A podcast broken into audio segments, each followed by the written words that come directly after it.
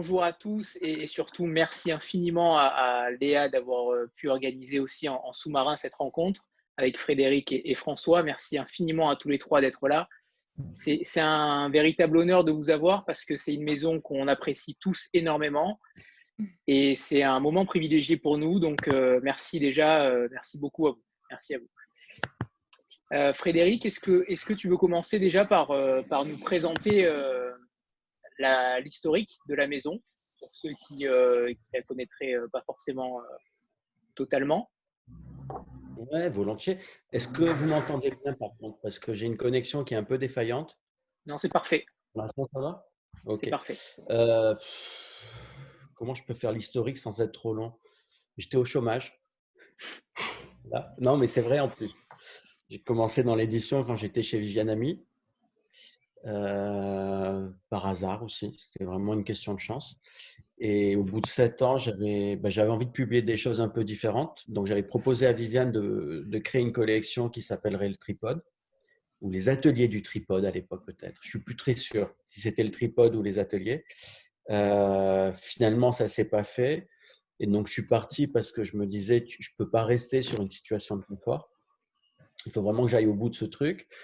Mais l'idée, c'était pas de créer une maison d'édition, c'était de le proposer ailleurs parce qu'on avait bien bossé. Je pensais avoir fait des preuves euh, de ce que je pouvais faire. Et, pendant un an, j'ai cherché du travail. Je suis allé voir tout le monde, vraiment tout le monde, parce que je connaissais un peu, voilà, je connaissais les copains chez Flammarion, Gallimard, euh, Actes Sud, et tous me disaient en gros c'est super, mais si tu, euh, tu sais la réalité en fait, il y a des éditeurs, il y a des graphistes, il y a des gens qui parlent avec les libraires, des gens qui parlent avec les journalistes, mais il n'y a personne qui fait tout à la fois. Et, du coup, il n'y a pas de place pour toi.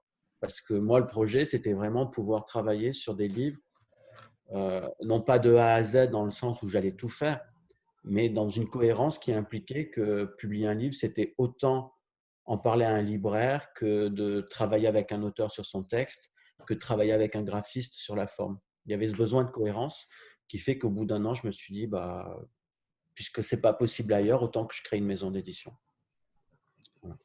Et donc ça, c'était en 2008. Euh, et il y a eu un pré-tripode, en fait, qui prenait déjà le, logo un peu bizarroïde, qui est celui du tripode, euh, mais qu'on a créé à deux avec euh, Benoît Viro, et ça s'est appelé Attila. Et on a travaillé 4-5 ans ensemble.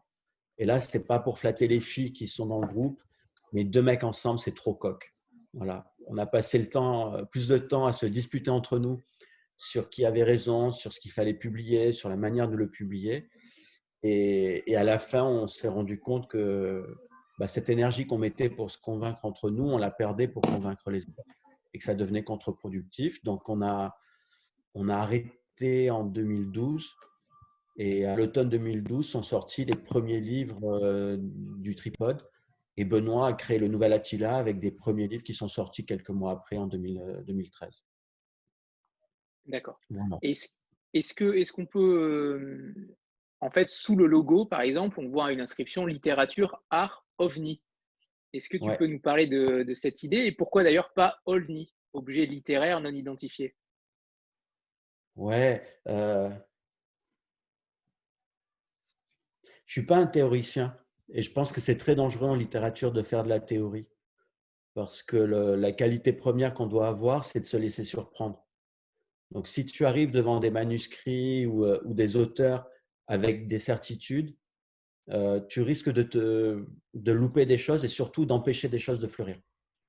Voilà. Et moi, il y a eu un homme qui était très important pour cette expérience-là et pour cette compréhension du métier d'éditeur, c'était Jean-Jacques Pauvert, euh, que j'avais eu la chance de rencontrer parce que j'avais travaillé sur ses mémoires. Euh, et il y avait cette idée que la, vie, ça ne devait pas être des certitudes, en tout cas dans l'édition. Et donc, quand on a créé le tripode, je dis on parce que euh, juridiquement, en fait, Attila et le tripode, c'est la même société. C'est-à-dire que les principaux actionnaires d'Attila sont restés avec moi et c'est avec eux qu'on a créé ce projet. Et bien, en fait, le, euh, le credo littérature à revenir est arrivé tout de suite. Je crois que je l'ai trouvé en, vraiment en 30 secondes. Euh, j'ai même pas réfléchi. Après, essayé de justifier pourquoi il fallait dire ça, mais euh, l'idée, c'était à la fois de dire bah, la maison d'édition ne va pas s'arrêter dans des, Euh, en général, on vous apprend dans une école que quand on crée une maison d'édition, il faut avoir une ligne éditoriale. Je vais créer une collection de polars urbains. Je vais créer une collection de nature writing américaine. Voilà. Après, vous mettez les noms de maisons d'édition que vous voulez derrière, mais il paraît que c'est ça qui marche. Et, moi, je voulais vraiment pas ça. Donc, il fallait faire quelque chose qui déstabilise, qui soit à la fois dans la littérature, dans le beau livre et dans ce que j'appelle les ovnis, euh, qui sont en fait des trucs qui ressemblent à rien. Et quand on publie un livre, normalement, il faut mettre un code. Vous savez, c'est comme dans les bibliothèques. Les bibliothèques, c'est ce qu'on appelle la cotation Dewey. Dans l'édition, c'est ce qu'on appelle le code d'Illicom. C'est-à-dire que quand tu références un ouvrage dans les bases de données avant leur commercialisation, euh, bah, tu dois indiquer si c'est de la littérature euh, euh, espagnole contemporaine. Tu peux aller jusqu'à ce niveau de, raffinement. Et au tripode, il y a un livre sur deux, on ne sait pas dans quelle catégorie le mettre à chaque fois. Voilà. Et pour pas faire trop sérieux, parce que objet littéraire non identifié, il y a un côté très cérébral. Je me suis dit, allez, on, appelle ça OVNI. Et pour la petite histoire, c'est étonnant comme dans les manuscrits qu'on reçoit, les meilleurs auteurs qu'on ait reçus par la poste ou par mail, puisqu'on reçoit nos manuscrits par mail, ont souvent fait référence à cette dimension-là d'OVNI. C'est-à-dire, je pense qu'un bon écrivain, en fait, par définition, c'est un bon lecteur. C'est quelqu'un qui a beaucoup lu euh, et qui écrit par exaspération parce qu'il n'arrive pas à trouver dans sa bibliothèque le petit truc qui lui manque. Euh, et donc, il a souvent le sentiment d'être un ovni. Euh, et donc, ce truc qui peut passer pour, pour une blague, en fait, c'est très sérieux pour la plupart des, euh, des écrivains, euh, on va dire, les, les, plus ténébreux de la maison d'édition, qui sont des, euh, des, grands stylistes comme Jacques Abeille, comme Pierre Sandor, comme Emmanuel Régnier, cette dimension d'OVNI, pour eux, elle est fondamentale. Ce n'est pas du tout du livre humoristique. Est-ce que, est-ce que, oui. Est-ce que quelqu'un a une question déjà d'entrée ou je continue? Léna, oui, je crois que tu voulais intervenir. Salut. Bonjour.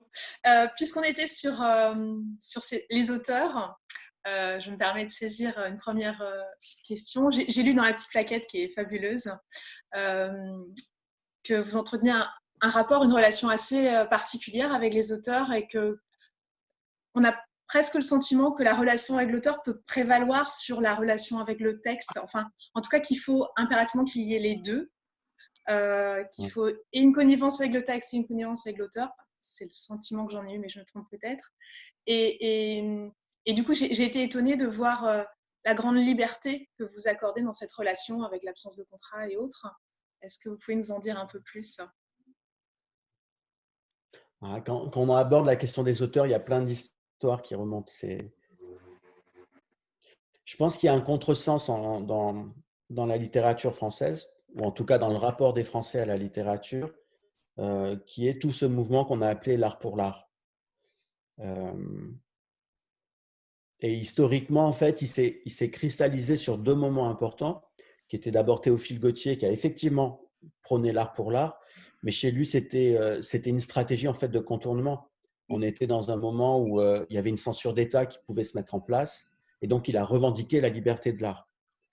Et quelques années après, tu as eu un, gars, Proust, qui a écrit contre Sainte-Beuve, euh, parce qu'à l'époque, la critique littéraire, un peu comme aujourd'hui d'ailleurs, euh, raffolait des portraits d'auteurs, pouvait plus t'indiquer le régime alimentaire d'un écrivain que ce qu'il avait dans le ventre en termes de littérature. Et donc, il a écrit ce pamphlet qui s'appelle Contre Sainte-Beuve en disant non, non, non, mais euh, il faut surtout distinguer l'auteur de l'œuvre. L'œuvre est autonome, est une entité un peu abstraite comme ça, euh, qui doit se séparer de l'auteur. Et à partir de ces deux trucs-là, qui ont des, des contextes très particuliers, en fait, Proust, il a écrit ça pas parce qu'il croit qu'une œuvre est détachée de son auteur, mais parce qu'il avait une vie double. Proust, c'était un hyper mondain, et il voulait pas qu'on le réduise à cette mondanité, mais c'était aussi un homme bah, qui allait dans des bordels la nuit pour se faire fouetter et qui transperçait des rats avec des aiguilles à tricoter. Et cette part obscure de lui qui n'apparaissait pas, elle était fondamentale en même temps. Donc quand il s'est insurgé contre Sainte-Beuve, c'était une manière plutôt de dire ne vous fiez pas aux apparences. Un écrivain, c'est plus complexe que ce que vous pouvez croire. et de fait, moi, quand j'ai commencé à travailler avec des auteurs contemporains français, parce que le travail de traduction, c'est un peu différent quand même, bah, tu t'aperçois qu'une œuvre, c'est une porte d'entrée incroyable sur un univers mental. On ne peut pas croire qu'un écrivain va passer des années, voire des décennies à écrire une œuvre et que cette chose soit complètement déconnectée de ce qu'il est. Je veux dire, l'acharnement qu'il met à écrire, euh, les risques qu'il prend, euh, il les prend parce qu'en fait, il a affaire à quelque chose de vraiment existentiel. Et toi, quand tu as la chance de te connecter à ça, euh, la première fois où, pour vous donner un, exemple plus concret et pas être trop abstrait dans ce que je raconte, c'est François Valéjo de, de l'époque de West. Je ne sais pas si vous avez lu ce roman, qui est un roman dingue d'un huis clos champêtre avec un baron, un garde champêtre et la fille du garde champêtre. Et tu sens dès le début que ça va mal se passer entre les trois. Et ce qui doit arriver arrive, c'est que le garde champêtre va voir le baron s'intéresser à sa fille et ça va être sanglant. Euh, et eh bien en fait, François racontait toute sa vie personnelle là-dedans. Euh, on ne peut pas le deviner parce que c'est un roman qui se passe au 19e siècle avec Victor Hugo. Enfin, ça a l'air très éloigné de lui.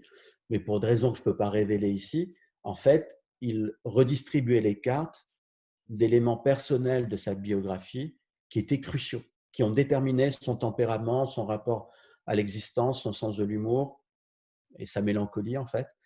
Euh, et quand j'avais terminé le travail avec lui sur ce roman, parce qu'il y a eu cinq versions du manuscrit, eh ben c'est très troublant d'avoir l'impression de mieux le connaître que sa femme.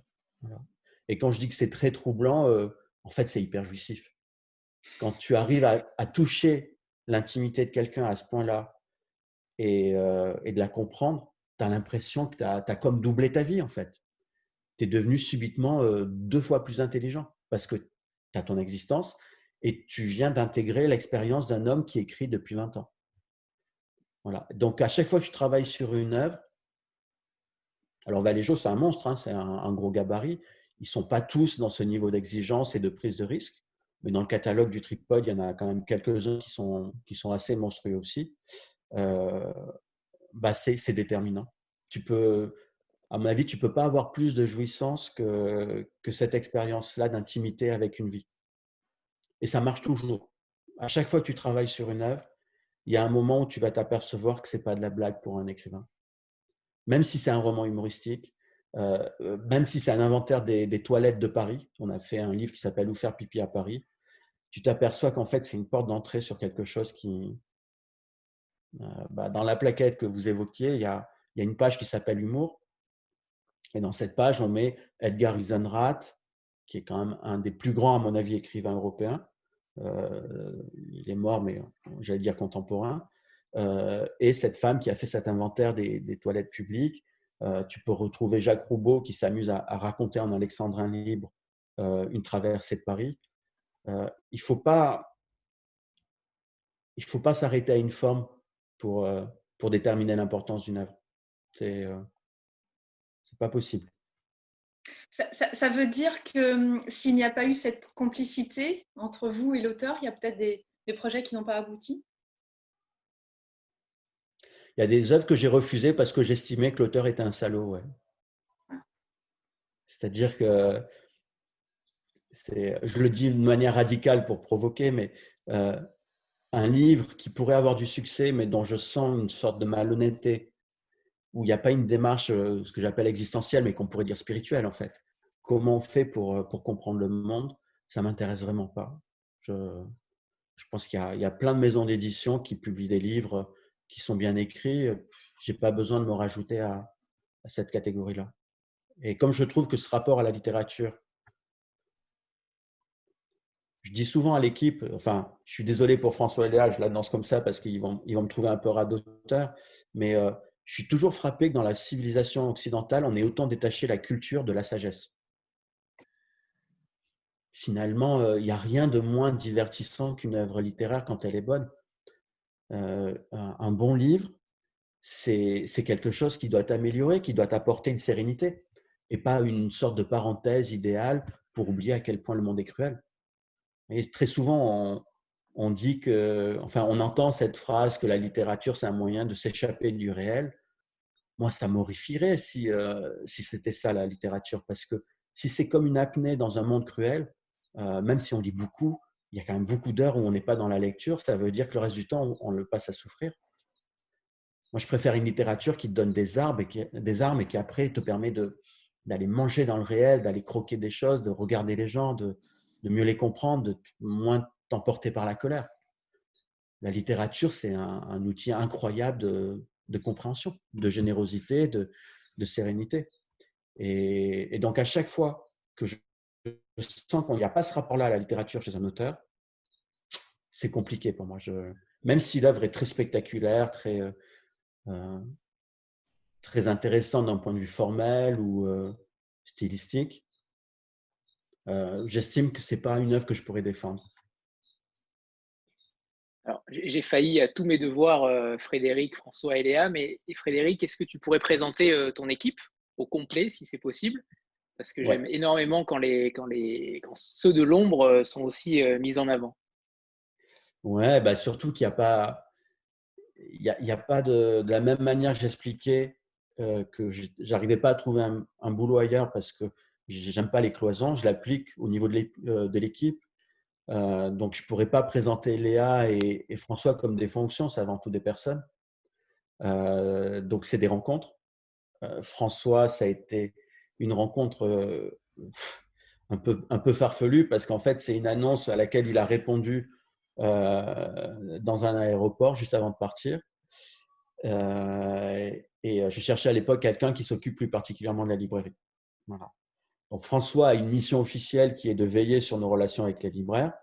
Léa a une mission officielle qui est de veiller à nos relations avec les médias. Mais, par exemple, la dernière réunion qu'on a faite, c'est pour parler ensemble euh, d'une œuvre que on va publier l'année prochaine.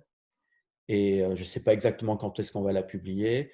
Euh, je ne sais pas exactement encore quels sont les axes qu'on va dessiner pour la défendre, euh, mais c'est des décisions qu'on prend collectivement. Voilà. Et, euh, et, donc, ça veut dire qu'au tripode, que ce soit l'éditorial, le commercial, la relation presse, on essaie de travailler quand même collectivement.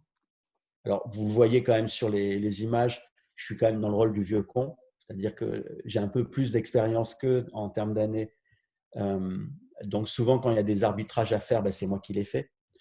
Euh, mais de plus en plus, enfin, vous m'arrêtez si je fais un schéma idéal hein, de notre travail. Mais j'estime que leur boulot, c'est d'avoir des relations directes avec les auteurs euh, et de proposer des idées. Voilà. Et il y, a, y, a, y, a, une organisation assez, assez, horizontale en fait au niveau de la maison d'édition. On est tous responsables d'un élément, mais il n'y a pas de citadelle on travaille collectivement sur tous les, sur tous les aspects. François et Léa, n'hésitez vraiment pas à intervenir quand vous le souhaitez. Hein.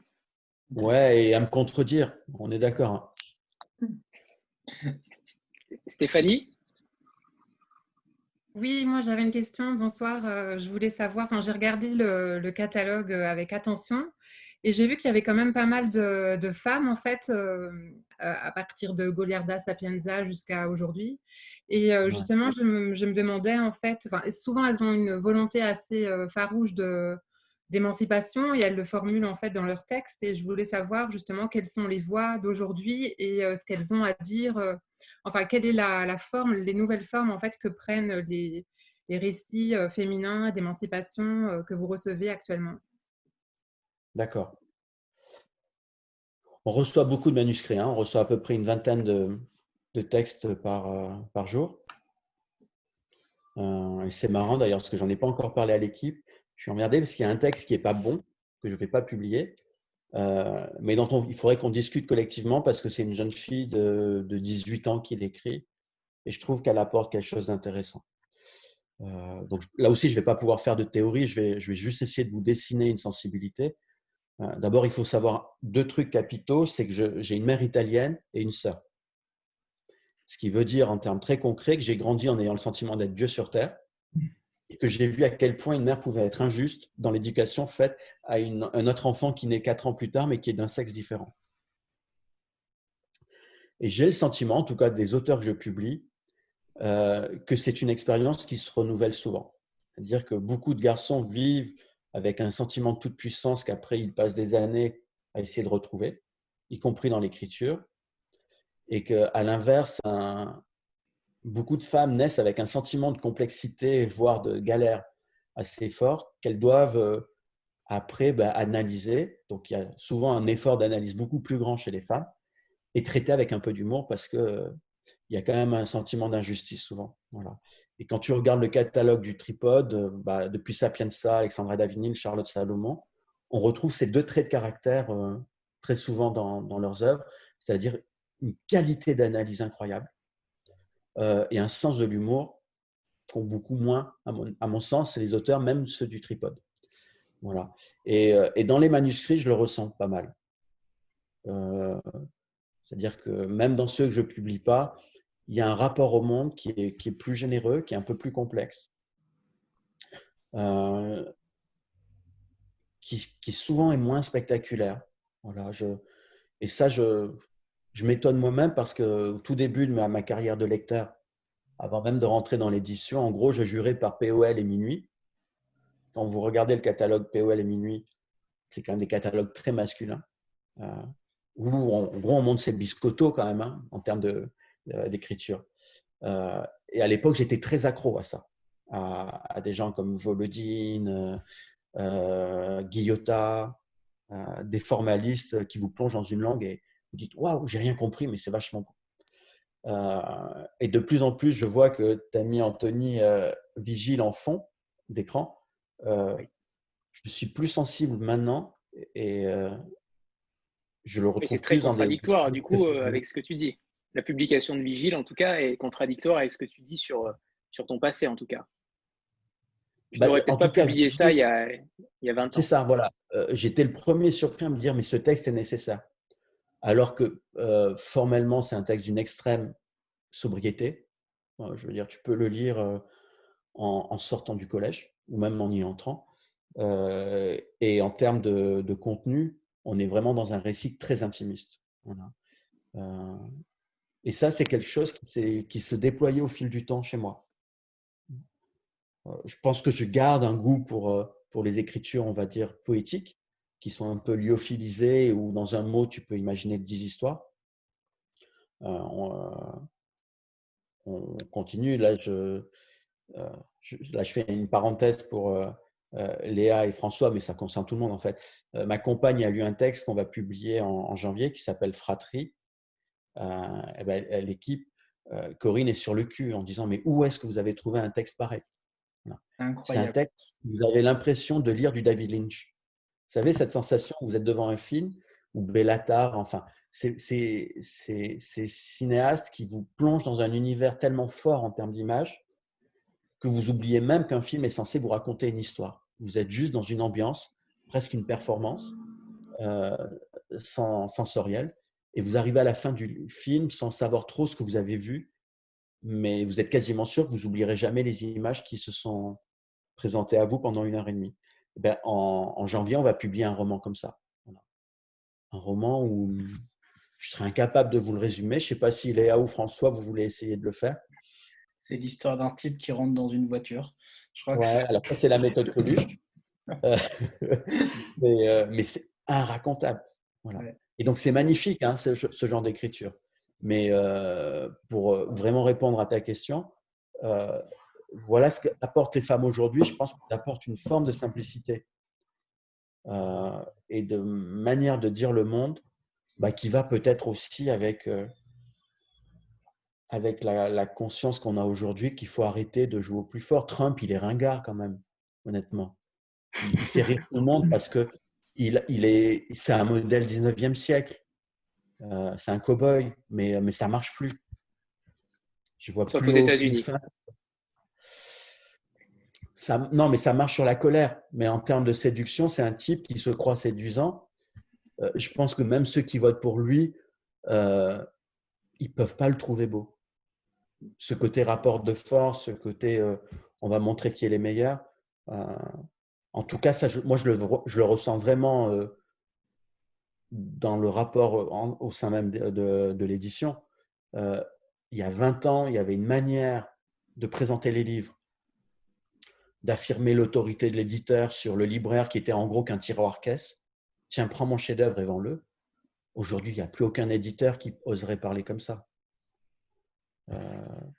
et ça, je pense que c'est je suis peut-être trop optimiste, mais je pense que c'est dû à une sensibilité, à une capacité d'écoute euh, d'une réalité qui est moins euh, phallocratique euh, que ce qu'on vivait encore il y a 20 ans, c'est sûr. Alors justement, Mélanie fait la moue et c'est à elle de poser la question, donc c'est parfait, superbe transition. Vas-y. Non, mais je suis. Vous m'entendez là? Oui, c'est bon. Ouais, ça y est. Bon, je suis ex-libraire pour l'instant, donc on va dire que c'est bon. Euh, non, là, je crois qu'il est super optimiste. Mais par contre, c'est vrai que euh, moi, j'ai toujours. Alors, on en a rigolé l'autre fois, mais c'est vrai que moi, je suis une fan du tripod depuis. Euh, ouf bah, Depuis que j'ai ouvert la librairie, donc il y a 12 ans maintenant. et c'est vrai qu'il y a quand même vachement de maisons d'édition aujourd'hui qui fonctionnent quand même plus comme ça. Les grosses maisons d'édition continuent à nous balancer leurs chefs-d'œuvre et voilà, il ne faut pas se faire d'illusions. Mais c'est vrai que les petites maisons d'édition petite, j'entends comme ça. Hein. Euh, je, crois, je crois que c'est aussi ce qui fait l'intérêt, outre euh, le choix des. Bon, alors on va être taquin, on va dire que c'est pas c'est pas un problème de maison d'édition parce que je pense que c'est un problème de génération. Oui. Tu vois, c'est évident que chez Albin Michel, par exemple, tu prends Esménard ou Ducousset, ils ont 70 ans, tu vas pas les convertir au féminisme aujourd'hui. Euh, par contre, euh, tu prends des. Je parle de gars, hein, parce que mmh c'est facile peut-être pour une femme d'être féministe, encore que. Mais euh, moi, je connais un gars qui, qui est éditeur chez Au Seuil. Il est d'une humidité et, et d'un humour qui, que je ne voyais pas dans, dans, le profil des éditeurs que j'ai connus il y a 20 ans. Mmh. Alors, moi, Christian c'était une merveille d'éditeur. Ah mais qu'est-ce qu'il était macho quand même. Moi, j'avais une petite question pour, euh, pour revenir aux auteurs euh, et aux liens. Il y a quand même un truc euh, assez extraordinaire chez vous, c'est que c'est la réponse de Bérangère Cornu à, à Sanders. je sais que ça ah. existe, mais c'est quand même super rare. Comment ça s'est passé avec vous? Euh, peut-être expliquer pour ceux qui n'ont pas lu, mais euh, puisqu'en gros, elle a écrit un livre en réponse à un autre livre qui, avait, qui était paru chez vous. Comment ça s'est passé? Ça, ça m'a toujours, euh, je me suis toujours posé la question. Hyper marrant que tu penses à ça, parce que c'est presque l'incarnation du débat qu'on vient d'avoir sur la vision du monde par les hommes et la vision du monde par les femmes. Donc Pierre Sanders, pour vous faire un résumé rapide, c'est presque un mystique. C'est-à-dire que dans son rapport à la littérature, il pratique d'ailleurs, euh, je sais que c'est un terme un peu éculé maintenant, mais il pratique vraiment le chamanisme. Il, fait, il a une pièce dans son tout petit appartement. Il est très pauvre, hein, donc euh, il vit dans un HLM, même pas de banlieue, mais de forêt. Il vit dans un trou perdu dans la campagne et il a une toute petite pièce qui fait 6 euh, mètres carrés, qui est sa salle de méditation. Voilà. Et, et là, je, je suis désolé pour les garçons, hein, mais je pense qu'il y a certaines filles qui vont reconnaître des situations qu'elles ont vécues. Je pense que vous avez déjà rencontré ces moments où un mec vous fait une déclaration d'amour et vous dites, mais en fait, il ne me voit pas là, il est dans son délire de l'homme amoureux. Euh, voilà, je vois quelques sourires, ça me rassure. Euh, et un jour, euh, Pierre écrit un texte qui est magnifique, vraiment, sur son parcours humain qui s'appelle Minuit à mon silence. Et en gros, tu es un soldat pendant la Première Guerre mondiale qui demain va monter au front et qui sait que c'est la dernière fois qu'il va mourir dans cette bataille. Que ça va être à son tour de tomber dans la boucherie de la Première Guerre. Et cette nuit-là, qui précède, il va écrire une longue lettre. Donc, ce n'est même pas un roman épistolaire, c'est une lettre. C'est un, une nouvelle épistolaire. C'est une seule lettre euh, écrite sur une nuit blanche où cet homme va faire une déclaration d'amour à la femme qu'il a rencontrée quelque temps auparavant à Paris. Il était peintre. Euh, et cette femme, on a l'impression qu'il lui a parlé que trois fois, mais il sait que c'est la femme. Et là, vous mettez un F majuscule, vous soulignez quatre fois. Voilà. Et c'est une magnifique déclaration d'amour. Mais par rapport à ce que je racontais, je me disais, mais est-ce qu'il a vraiment déjà rencontré une femme je me pose vraiment cette question. Mais c'est tellement beau dans la démarche et ça dit tellement la vérité de ce qu'il est que je suis fier de publier ce texte Et en même temps, on l'a publié au mois de février, par exemple. Je ne l'ai pas mis en avant comme euh, un texte existentiel, c'est-à-dire un texte qui va vous dire la vérité sur la femme. J'aurais pas pu, éthiquement. J'y croyais pas, moi. Et, le petit bonheur que m'a fait Bérangère, c'est qu'elle lit ce texte, elle aime beaucoup Pierre, parce que c'est un homme d'une générosité, d'une gentillesse, mais elle est ulcérée par sa vision de la femme, qui pour elle est quasiment une agression dans, dans cette manière de magnifier la femme et de pas du tout la voir en fait. Donc elle rejoint un peu le sentiment que j'avais eu. Et là, elle me dit, mais en fait, je n'ai pas réfléchi. Et eh ben, moi, j'ai répondu. C'est-à-dire qu'elle imagine être la femme à qui cette lettre est adressée. Et à la fin de sa vie donc de personnage fictif, elle écrit à cet homme qui est mort pendant la Première Guerre. Alors, elle fait un, petit artifice littéraire en expliquant, euh, comme la lettre s'arrête au petit matin, d'une certaine manière, on ne sait pas s'il est vraiment mort, ce soldat. Elle, elle considère qu'il a disparu. Et elle lui envoie cette lettre en se disant peut-être qu'un jour tu la recevras. Et elle règle les comptes. Elle dit bah, Tu sais quoi, une femme, ça pisse, ça chie, ça a des enfants, ça vit avec des amants. C'est pas une femme esselée euh, qui va être amoureuse d'un seul homme. Et elle te fait un parcours d'une femme qui traverse tout le XXe siècle, parce que donc elle était là pour la Première Guerre mondiale, elle va, elle va être là pour la Deuxième Guerre, et euh, elle écrit euh, d'un horizon marin, puisqu'elle écrit cette lettre depuis Saint-Malo euh, face à la mer. Et ça m'a, ça m'a réjoui au possible. Alors après, c'est un texte de combat, du coup, c'est donc par rapport aux textes qui sont plus en décantation de Bérangère, ma sensibilité fait que je préfère ces romans, parce que dès que la littérature devient, c'est quasiment un pamphlet doux en fait, ce texte. Donc ça s'appelle Merde, Par-delà nos corps. ça s'appelle Par-delà nos corps. Euh, c'est un texte super, mais c'est presque un texte d'idées. Même si elle les agences à travers le personnage d'une femme, euh, Bérangère, sa, grande force, c'est quand même avant tout euh, la poésie. C'est-à-dire qu'elle est encore plus belle quand elle essaie pas d'imposer une idée. Mais là, c'était un texte d'humeur quasiment. Et donc, on s'est amusé à aller jusqu'au bout de l'idée. Et donc, on a publié les deux textes dans la même maquette avec la même charte graphique. Euh, et je pense qu'aujourd'hui, c'est assez, ça peut être une expérience assez enrichissante de lire ces deux livres à la fois. S'il faut en lire qu'un, je, je conseillerais plutôt le livre de Béranger. Ah ouais. ouais. Ouais, parce que Pierre Sandor, je ne sais pas exactement pourquoi il a eu besoin de ce lyrisme-là. Euh, c'est un homme qui est marié. Hein. Je ne dis pas qu'il est asexué, qu'il n'a pas euh, d'attrait pour les vies sentimentales, mais euh, le grand noyau dur de Pierre Sandor, c'est, les identités. Tous ces, romans jouent sur euh, la duplicité des personnages, voire la multiplicité des personnages. On ne sait jamais en fait si le, narrateur ou le personnage qu'on est vraiment celui qu'on croit qu'il est.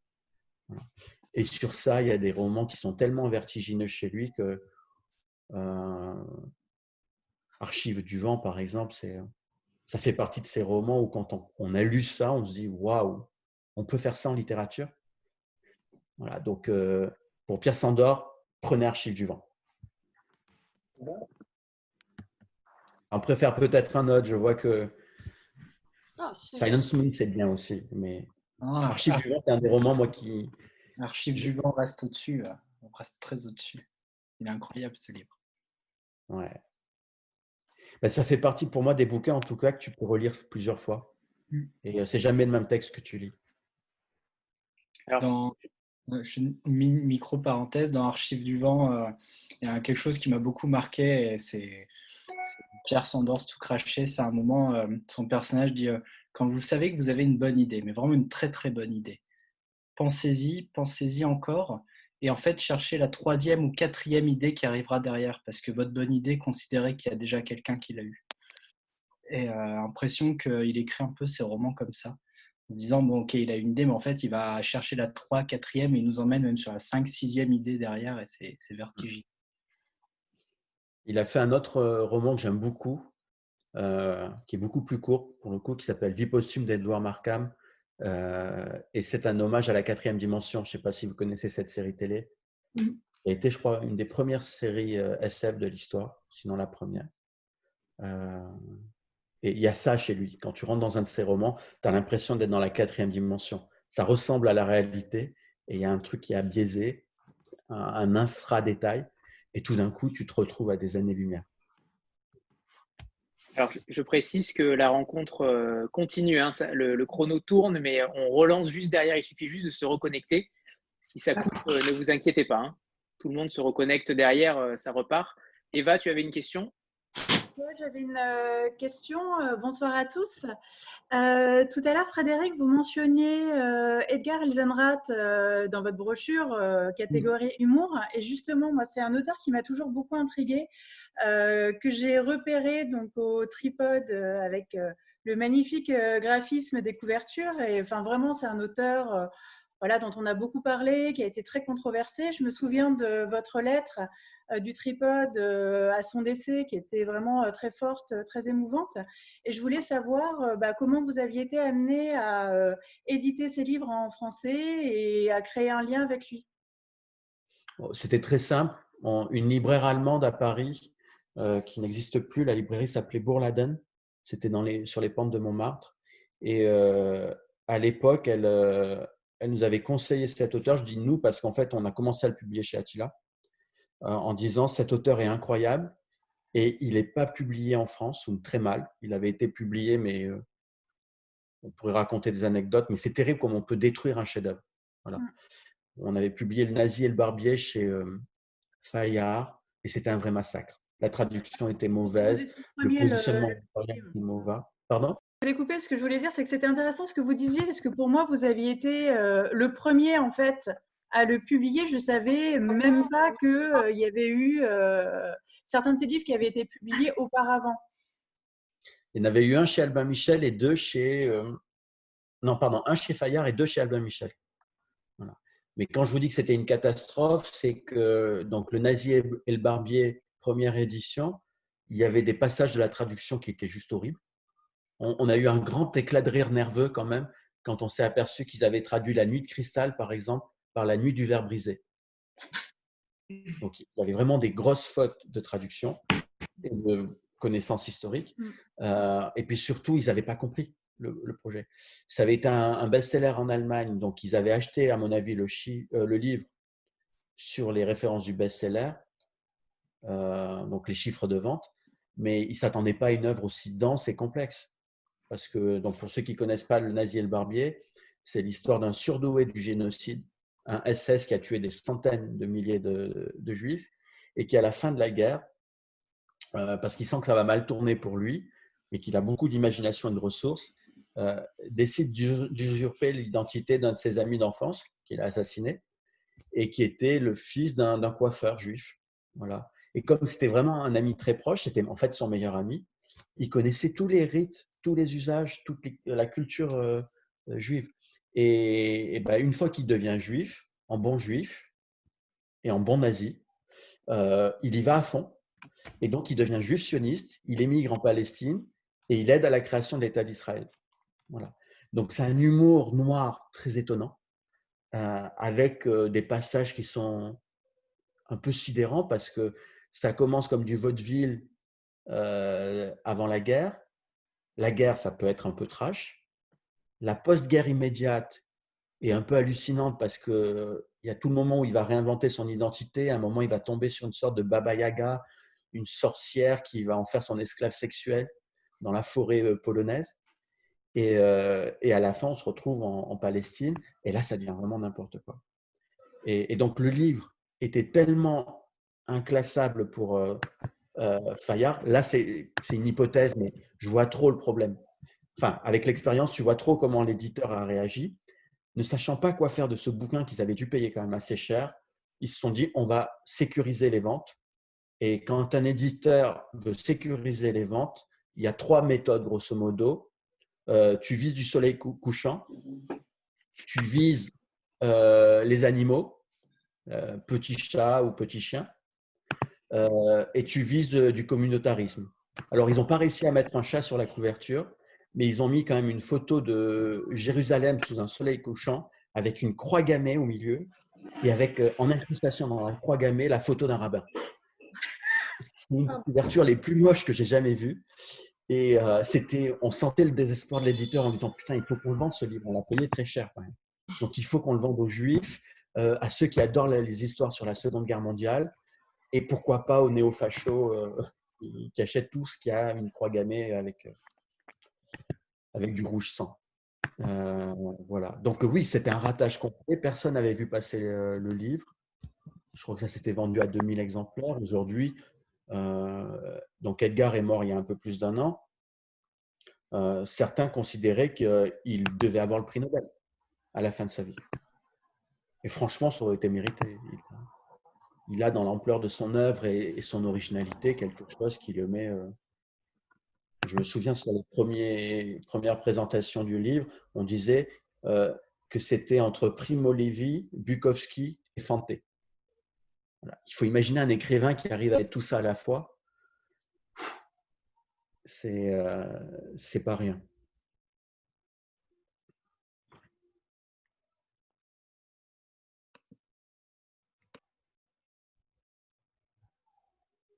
Ah, j'entends plus ton micro, Anthony. Oui, c'est bon. Mariti, tu es là? Ouais, ça y est. C'est bon? Euh, oui, merci. Alors en fait, moi j'avais une question euh, plus par rapport à la maison d'édition. En fait, je me demandais, euh, parce qu'il y a clairement un style très affirmé, on le voit quand on va sur le site, on voit les couvertures, on voit les, choix des catalogues, entre guillemets. Et je me demandais, est-ce que ça avait été difficile en fait d'avoir un style aussi affirmé? Ou si au contraire, bah, ça vous avait aidé ou si des fois ça avait été plus difficile. Voilà, je me demandais un petit peu comment ça s'était passé.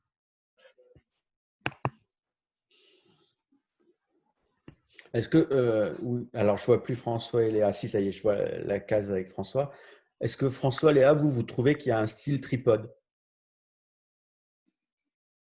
Hmm. euh, Oui, vaste, question. Euh, non, je pense, enfin,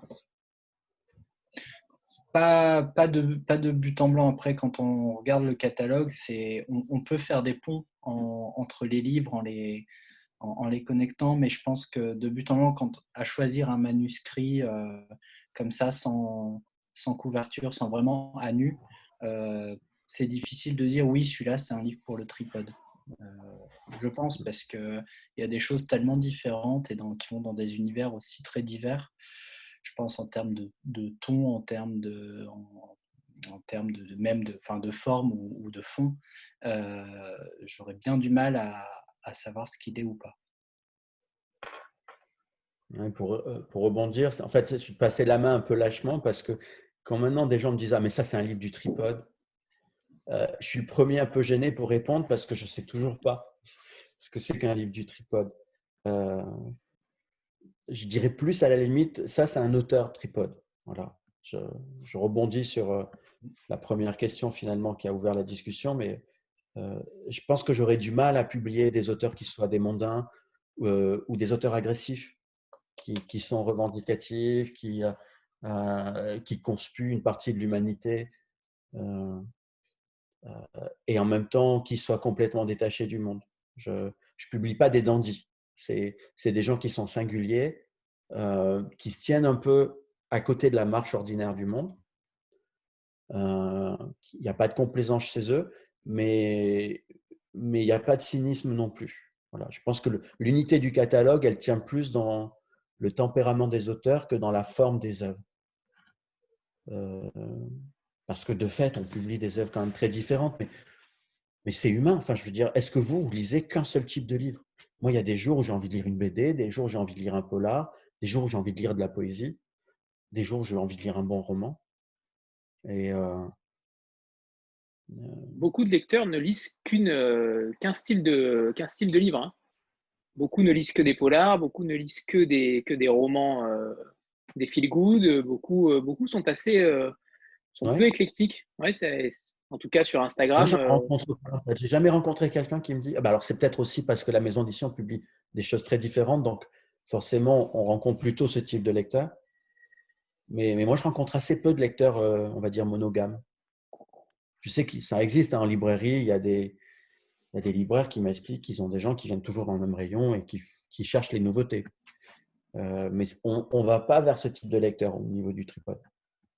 Et même quand on publie du roman de genre, que ce soit en érotisme ou en, polar, c'est quand même des œuvres tellement atypiques qu'on va plutôt vers, on va plutôt trouver des lecteurs qui ne sont pas forcément des lecteurs de ce type de littérature que des lecteurs euh, accro. Je pense à, L'homme qui savait la langue des serpents, par exemple, qui a eu le grand prix de l'imaginaire. Il y a plein de gens qui nous ont dit euh, bah, en fait, je ne lis pas de littérature fantastique, mais j'ai adoré ce roman. Justement, pour rebondir. Excusez de pas être un spécialiste.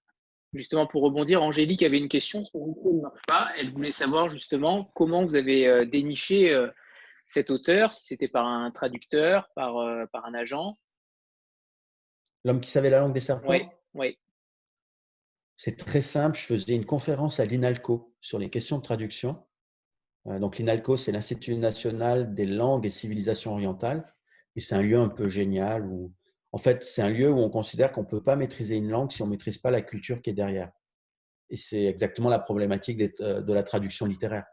Pour traduire une œuvre, il ne suffit pas de, transposer les mots d'une langue à l'autre. Il faut comprendre l'arrière-plan culturel. Et, donc, ils forment d'excellents traducteurs sur plein de langues. Euh, parce qu'ils enseignent près de 100 langues différentes. Et donc, il m'avait fait intervenir un jour pour parler euh, de la problématique de la traduction littéraire du point de vue de l'éditeur. Donc, je n'étais pas dupe. En gros, c'était pour montrer à leur futur traducteur, voilà, un des, des types qui va vous martyriser plus tard en vous faisant reprendre votre traduction ou en vous payant mal. Donc, je ne dis pas que j'étais accueilli avec des fusils, mais au départ, j'étais accueilli, je me souviens très bien, il y avait un peu de distance. Et, et puis, bon, voilà, ça s'est bien passé. Et même à la fin, c'était franchement gai parce que je racontais quelques anecdotes sur comment on travaillait avec les traducteurs. Et là, il y a un gars qui s'est levé, qui dit Voilà, moi, je suis traducteur de l'estonien. Et je le, raconte souvent, euh, quand il me dit ça, je commence à réfléchir en disant Putain, c'est quel pays déjà? l'Estonie Il est tout en haut ou tout en bas? Et en fait, il est tout en haut. C'est le pays le plus au nord. Mais voilà, je connaissais rien de l'Estonie. Et il me dit J'ai traduit un roman de l'estonien qui est génial et tout le monde s'en fout. Ça fait cinq ans que je l'ai traduit en entier. Il avait tout traduit, en fait, le gars, tellement il aimait le roman. Euh, et là, moi, il y a mon oreille qui se lève vraiment parce que là, on est dans des expériences humaines. Si un homme prend le risque de traduire en entier un bouquin alors qu'il n'a pas de contrat d'éditeur, c'est qu'il y a quelque chose d'important. Là où je pense, et c'est pour ça qu'il avait des refus, la, plupart des éditeurs auraient réagi en, en segment marketing. Et c'est vrai que le roman estonien de 450 pages, c'est pas la filière des best-sellers habituels. Donc, je pense que tous les gens qui l'ont refusé l'ont refusé sans même l'ouvrir. Ils se sont dit, ça va coûter trop cher à traduire. L'Estonie, tout le monde s'en fout, donc on n'y va pas. Et donc, euh, je lui dis de m'envoyer le texte. Et le soir même, euh, j'en ris encore parce que je lis très vite. Et il y a plein de manuscrits où en trois minutes, je dis, c'est pas pour moi. Et, donc, ma femme a l'habitude, quand on est allongé, elle lit son roman, moi je lis mes manuscrits. En général, au bout d'une heure, j'ai fini. Et là, j'ai dû descendre dans le salon parce qu'en fait, le bouquin, je ne l'ai pas lâché de la nuit. Et elle, elle avait sommeil. Mais euh, je redevenais un gamin. Vraiment le gamin qui lit Jules pour la première fois et qui veut savoir ce qui va se passer. Et pour la petite histoire, ce roman, il a, bah, je pense qu'il a changé un peu le destin de la maison d'édition parce que Aujourd'hui, c'est un des trois plus grands succès du catalogue. Et euh, il nous a attiré un nombre d'adorateurs du tripode incalculable. Parce qu'effectivement, c'est un roman qui, qui peut plaire à tout le monde. Il a failli avoir, il a eu le Grand Prix de l'imaginaire parce que les gens qui aiment la SF l'adorent. Il, il aurait dû avoir le prix Baobab du roman jeunesse parce que les gens qui donnent ce prix, donc euh, chaque année, il y a un roman pour la jeunesse euh, qui est récompensé et en gros, qui est le roman que toutes les bibliothèques ensuite achètent pour faire lire les jeunes. Et euh, les gens de ce prix estimaient que c'était le livre idéal pour faire lire des jeunes. Euh, et puis, j'ai vu des profs d'université nous dire, mais ce livre est incroyable d'intelligence et on le conseille à tous nos étudiants. À noter que, Frédéric, tu as, tu as donné euh, deux termes pour citer ta compagne et ta femme. Certaines s'interrogent déjà sur le terme précis. Je préfère compagne, en fait. il y a des messages qui circulent, je ne les vois pas, moi. Attends, c'est dans le, dans le Ça y est, j'ai l'astuce. C'était l'interlude de euh, blague. Euh, Guita, c'est à toi. Oui, alors euh, du coup, de mon côté, en fait, moi, ma question concerne plutôt la forme. par rapport à vos couvertures, parce que je pense que la majorité le pense ici, on est totalement captivé par la couverture avant même d'aller sur le contenu. quand on ouvre aussi la plaquette, moi personnellement, je la trouve magnifique. Et donc, je rebondis un petit peu par rapport à ce que vous disiez tout à l'heure, par rapport à est-ce qu'on a un livre tripode ou pas. Pour moi, ce serait plutôt un oui et un non, parce qu'on a quand même ce tampon en fait de, de, tripode avec cette charte graphique qui est, euh, je dirais, artistique finalement. Et, euh, euh, donc, en fait, ça, fait penser au fait que vous, attribuez peut-être une, une, attention particulière à, à, cette partie graphique, en fait. Est-ce que vous pouvez nous en parler un petit peu par rapport à cette partie-là euh, et le travail réalisé euh, pour nous offrir très bête euh, couvertures? Non, non, mais c'est. on aime vraiment les textes qu'on publie parce qu'on en publie peu et donc on vit longtemps avec, donc on a plutôt intérêt à, à bien les aimer. quand je dis on, c'est je peux refuser de publier un texte si je sens que je serai le seul dans l'équipe à l'aimer. Ça, ça m'est arrivé, on a eu des discussions sur sur des manuscrits où j'hésitais en disant bah, si, si ça vous dit pas, on ne le fait pas. Parce que c'est important, cette notion de porter un texte pendant longtemps. Euh, et l'idée de faire euh, des couvertures comme celle qu'on fait, elle est toute bête en fait. C'est euh, c'est une manière de montrer qu'on aime nos livres. Pourquoi? Parce qu'on met du temps pour les faire ces putains de couvertures. Et l'intuition que j'avais, c'était d'être certain que les gens sentiraient cette notion de temps consacré à une couverture.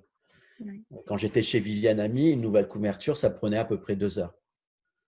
Une heure et demie pour chercher la nouvelle image et euh, une demi-heure pour la rentrer, changer le titre, euh, changer l'épaisseur de dos. Euh, ça va super vite. Au tripode, la moyenne pour une couve, c'est entre deux et quatre mois. Voilà. Et, je, je, je, suis quasiment sûr que la principale force d'un éditeur, c'est de devenir maître du temps quand dans un système où tout va très vite, euh, tu montres que toi, tu peux prendre le luxe de la lenteur, tu fais du bien aux gens. Euh, quand tu vois 20 livres sur une table de librairie, euh, où tu sens, il y a des directeurs de collection ou des directeurs artistiques, je crois que chez Flammarion, le DA, il doit faire à peu près 40 couvertures par mois. Donc en gros, il n'a pas un jour pour, chaque livre. Donc, il les lit même pas, en fait. On lui fait des fiches avec des mots-clés, quelques extraits en disant, voilà, il faudrait illustrer ça. Euh, et ben, je pense que ça se voit sur une table de librairie. Quand tu as des bouquins qui sont faits à la chaîne, alors je ne parle même pas des éditeurs qui ont un gabarit de couverture et tout file euh, euh, comme ça. Quand tout d'un coup, il y a un bouquin où il y a eu du temps de mis, où le graphiste a vraiment lu le, livre, en plus souvent, bah, il y a à peu près la moitié des livres où c'est moi-même qui fais les couves pour gagner euh, en cohérence et en, termes d'économie parce que ça coûte cher. Euh, ben ça se voit, ça se sent. Je vous le confirme, effectivement. Christelle? Je cherche Christelle des yeux. Ça y est, je l'ai. Moi? Bonjour. moi, j'ai vu que vous publiez vous-même vos poches pourquoi vraiment ce choix de Est-ce que c'est une volonté vraiment de, continuer à suivre l'écrivain et toujours le texte et de le garder dans, dans la maison? Ou est-ce que c'est aussi pour montrer aux autres éditeurs que même un, entre guillemets, un petit éditeur peut garder la main aussi sur ses textes et pas avoir besoin de faire publier euh, et de, donner ses droits, de céder ses droits pour le poche à d'autres euh, chez 10-18, Le Point, enfin n'importe.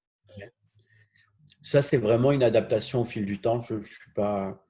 Euh, pour revenir sur les, histoires de possessif, j'évite le plus possible de, le possessif. J'essaie de dire, ne jamais dire, par exemple, euh, nos auteurs. Mmh. Euh, et donc, moi, fondamentalement, ça ne me gênerait pas que les auteurs du tripode soient publiés dans des collections de poche ailleurs. D'ailleurs, ça nous est même arrivé. Hein. Il y a Jacques Abeille est publié en folio SF. c'est vraiment du pragmatisme. C'est que Aujourd'hui, le poche a vraiment perdu de son pouvoir de popularité ou en tout cas de, euh, de reconnaissance d'un auteur. Le poche publie trop d'auteurs en fait. Il y a une époque où quand vous passiez en poche, euh, c'était vraiment pour trouver de nouveaux lecteurs. Aujourd'hui, ça arrive très souvent que les ventes de poche soient à peu près du même niveau que les ventes du grand format. on reste sur des bassins. Les ventes moyennes d'un livre de poche ont considérablement chuté. Euh, et dans ce cas-là, moi, j'ai fait mes calculs. En fait, j'aime bien les maths. Et donc, j'ai fait euh, des hypothèses, j'ai fait des équations. Et je me suis rendu compte que pour que ça soit plus rentable pour un auteur d'être publié dans une autre collection de poche qu'au tripode, il fallait grosso modo que euh, l'édition de poche extérieure, donc on va dire par exemple Folio 10-18, se vende quatre fois plus que ce que moi je pourrais faire. Mmh. Euh, moi, tripode, pardon. Euh, et ben en fait, aujourd'hui, ça n'arrive quasiment plus jamais. D'accord. Voilà. Donc, c'est, je me dis, mais pourquoi le donner à un autre éditeur si c'est pour donner moins d'argent à un écrivain, si c'est pour en perdre nous aussi, mmh. et si en plus, et c'est presque le plus important, en termes d'image, ça dissout un peu la reconnaissance de la maison d'édition. Parce que bah là, s'il y a plusieurs libraires ou bibliothécaires parmi vous, euh, c'est très différent quand un emprunt se fait avec la marque Folio et quand mmh. un emprunt ou un achat de livre se fait avec la marque Tripod. Euh, plus une maison d'édition est identifiée, plus elle est protégée dans le temps. Parce que le, livre d'après qui arrive, bah, s'il y a une confiance qui est créée avec un lecteur qui a lu L'Art de la Joie, qui a lu Ilsenrath, qui a lu Bérangère Cournut, qui a lu Valérie Manteau, euh, dit Ah, mais c'est la même maison d'édition, bah, c'est le bonheur. Parce qu'il ne faut pas oublier, mais acheter un livre 10 euros ou à fortiori 20 quand c'est un grand format, c'est quand même un acte de générosité pour le lecteur. Je dis générosité parce que c'est un pari fou. Tu ne sais pas en fait ce que tu vas trouver. Euh, donc il faut quand même vraiment qu'il y ait de la confiance. Euh, et créer cette confiance pour un éditeur, je dirais que c'est quasiment la première mission ou en tout cas l'objectif ultime. Si tu arrives à faire ça, ah bah, tu as bien travaillé, ça veut dire que tu as protégé globalement tous les livres que tu vas publier à l'avenir. Et est-ce que vous avez de fait refusé des, sessions de, grands éditeurs de poche pour certains de vos livres? Quasiment tous, en fait. Aujourd'hui, tous nos livres, euh, je suis gêné parce que régulièrement, je suis invité à déjeuner par des éditeurs de poche. Et donc, je ne peux pas dire non parce que mmh. ça ferait snob. Et en même temps, je leur fais perdre l'argent du déjeuner parce que ce n'est pas moi qui invite, donc euh, je n'ai pas à payer. Mais temps, je sais que je leur, je leur céderai jamais un titre, il n'y a pas mmh. d'intérêt. Ou alors, il faut qu'ils montrent un intérêt qui soit ni financier, euh, ni euh, contradictoire avec cet objectif de créer une identité pour la maison d'édition qui soit forte. Mmh. Jusqu'à présent, ils n'ont jamais réussi à me trouver une raison. Pour être concret, aujourd'hui, les éditeurs qui cèdent en poche leurs livres, c'est soit parce qu'ils n'ont pas conscience de tout ce qu'ils perdent, mmh. soit qu'ils ont besoin d'argent, c'est-à-dire des questions de trésorerie. Ils ont une vision à court terme, c'est un peu comme euh, faire un potager, c'est-à-dire que si tu euh, si as faim, bah, tu prends euh, tout de suite le truc, même s'il n'a pas eu le temps de bien pousser. Nous, là aussi, on est un peu plus maître du temps. Moi, je n'ai pas besoin de céder en poche pour payer les salaires à la fin du mois ou les factures des très intéressant. On a une réserve, on appelle ça un fonds de roulement en fait. On a une trésorerie qui nous permet de travailler à, six mois sans problème. D'accord. C'est très intéressant ce que, ce que tu dis, Frédéric. On a eu beaucoup d'éditeurs juste avant les semaines précédentes qui nous disaient euh, quasiment l'inverse. Donc, euh, c'est très surprenant. Et, euh, et au final, je, rejoins ton avis au final, donc euh, je suis assez euh, content. Euh, Jean-Marc, pardon, je ne te donne pas la parole, mais Séverine en a, une question avant. Je sais que tu as des questions d'avance, au minimum une trentaine. Donc Séverine, c'est à toi. Si elle est là. Je, guette, je ne vois pas de. Ouais, j'avais pas mis mon micro. En fait, je voulais vous poser une question concernant euh, le livre qui a reçu le livre de Valérie Manteau et euh, le sillon. Et je voulais savoir ce que ça représentait pour une maison indépendante comme la vôtre euh, de recevoir ce prix. Est-ce que ça change des choses ou est-ce que ça met une pression D'accord. Je répondrai à toutes les questions, mais je veux comprendre Madame Tapioca quand même. Ah, c'est oh, une longue histoire. Mais je, je, je, vous expliquerai, mais je ne vais pas faire ça là. Hein. Je vais pas faire ça. non, vous êtes la première Madame Tapioca de ma vie, donc euh, bon. Euh, ah, non, si je, je, blague. Je blague en fait parce que ça n'a pas changé grand-chose. Euh, ça n'a pas changé grand-chose parce que La maison était déjà très structurée au moment où on a eu le prix Renaudot. Qu'en plus, bah, je vous raconte une anecdote, il ne faut pas trop le raconter. Hein. D'ailleurs, c'est enregistré, ça veut dire que après, c'est en ligne? Alors, c'est enregistré uniquement si, si, si les invités sont d'accord. donc, je, je t'enverrai, euh, j'enverrai aussi à Léa la, vidéo et on fera un point après sur. Non, mais, euh, non, mais j'aime pas la censure, donc euh, je vais le dire sans blesser personne. C'est-à-dire que je ne donnerai pas les noms. Mais ce prix Renaudot était un peu inattendu puisque Valérie Manteau était sortie de la dernière liste. Donc, j'avais mis quasiment toute l'équipe en vacances ce jour-là.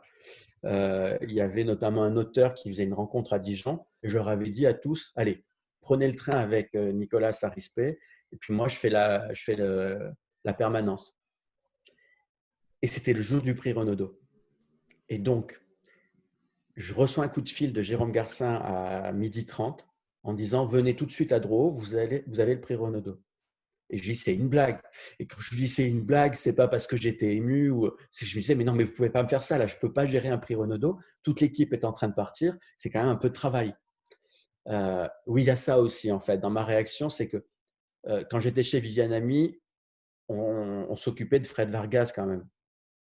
Quand vous avez à, suivre un auteur de la renommée de Fred Vargas, vous avez ce qu'on ce appelle le calme des vieilles troupes. C'est-à-dire que vous stressez moins facilement pour le reste. Euh, donc, je saute dans un taxi. Je sais que j'ai 15 minutes pour lancer la réimpression, prévenir le directeur commercial, préparer, parce que c'est moi qui m'occupe du graphisme. J'avais pris mon, mon ordinateur portable, je préparais le bandeau pour l'envoyer tout de suite à l'imprimeur.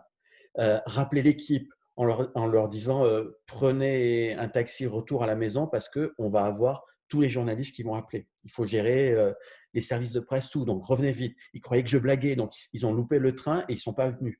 Bon, c'est, euh, j'arrive à Drouot, donc euh, à peu près 20 minutes après l'appel.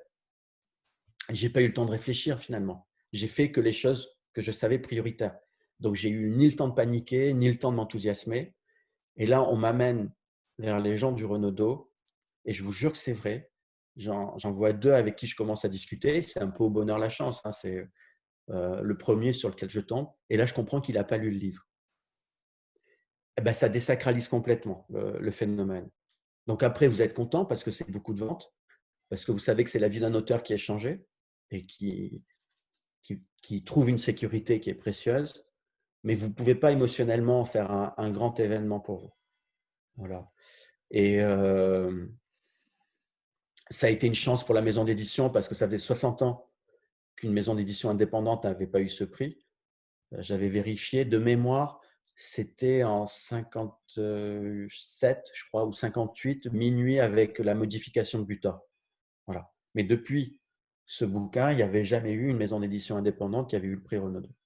Donc symboliquement, ça peut paraître très fort, et ça l'était un peu, euh, mais pas tant que ça, parce qu'en fait, on avait réussi tellement de choses avant.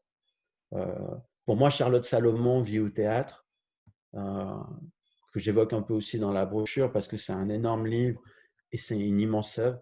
Euh, d'avoir réussi le pari de ce livre a beaucoup plus compté finalement pour l'histoire de la maison d'édition parce que même Gallimard n'avait pas voulu le faire parce qu'il avait peur. Financièrement, c'était trop d'investissement. Euh, il trouvait que c'était pas rentable alors qu'ils avaient Funkinos qui était en train d'écrire un roman qui était une biographie de Charlotte.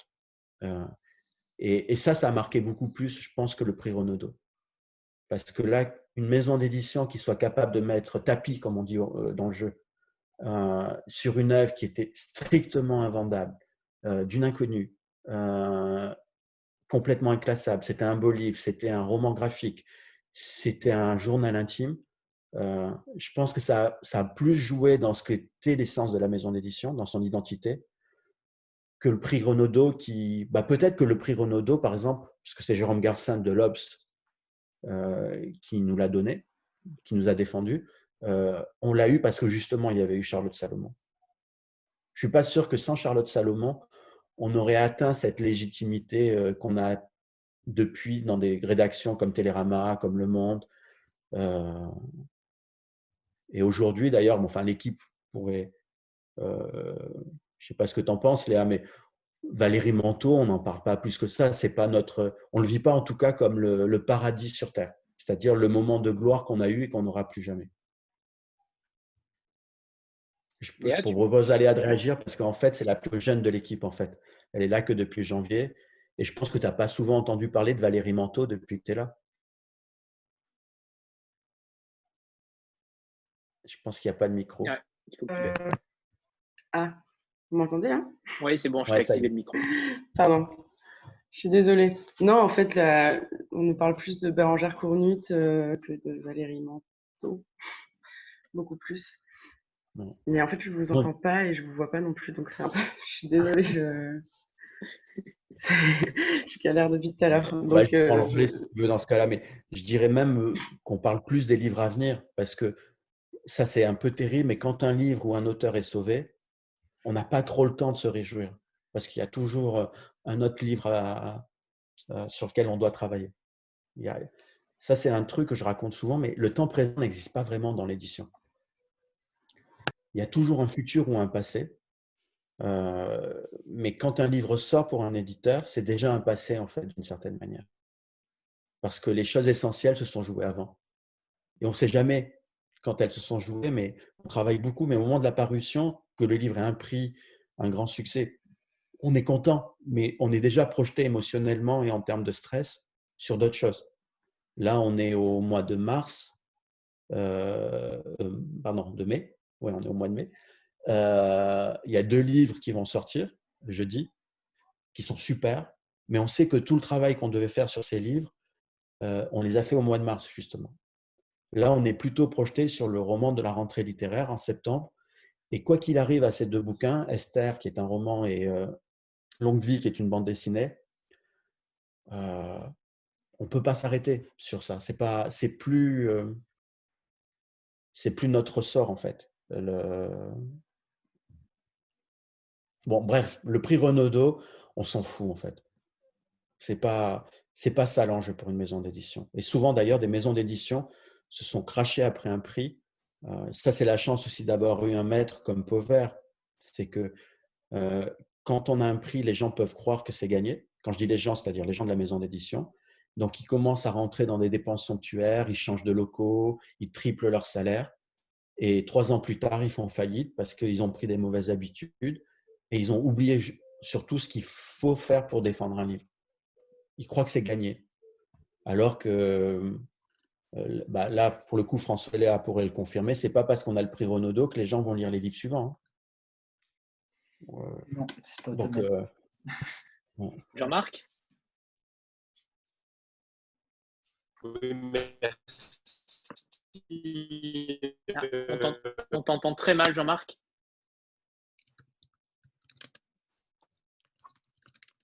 Ça y est, tu as bugué. Ouais. Alors, Taël, à toi.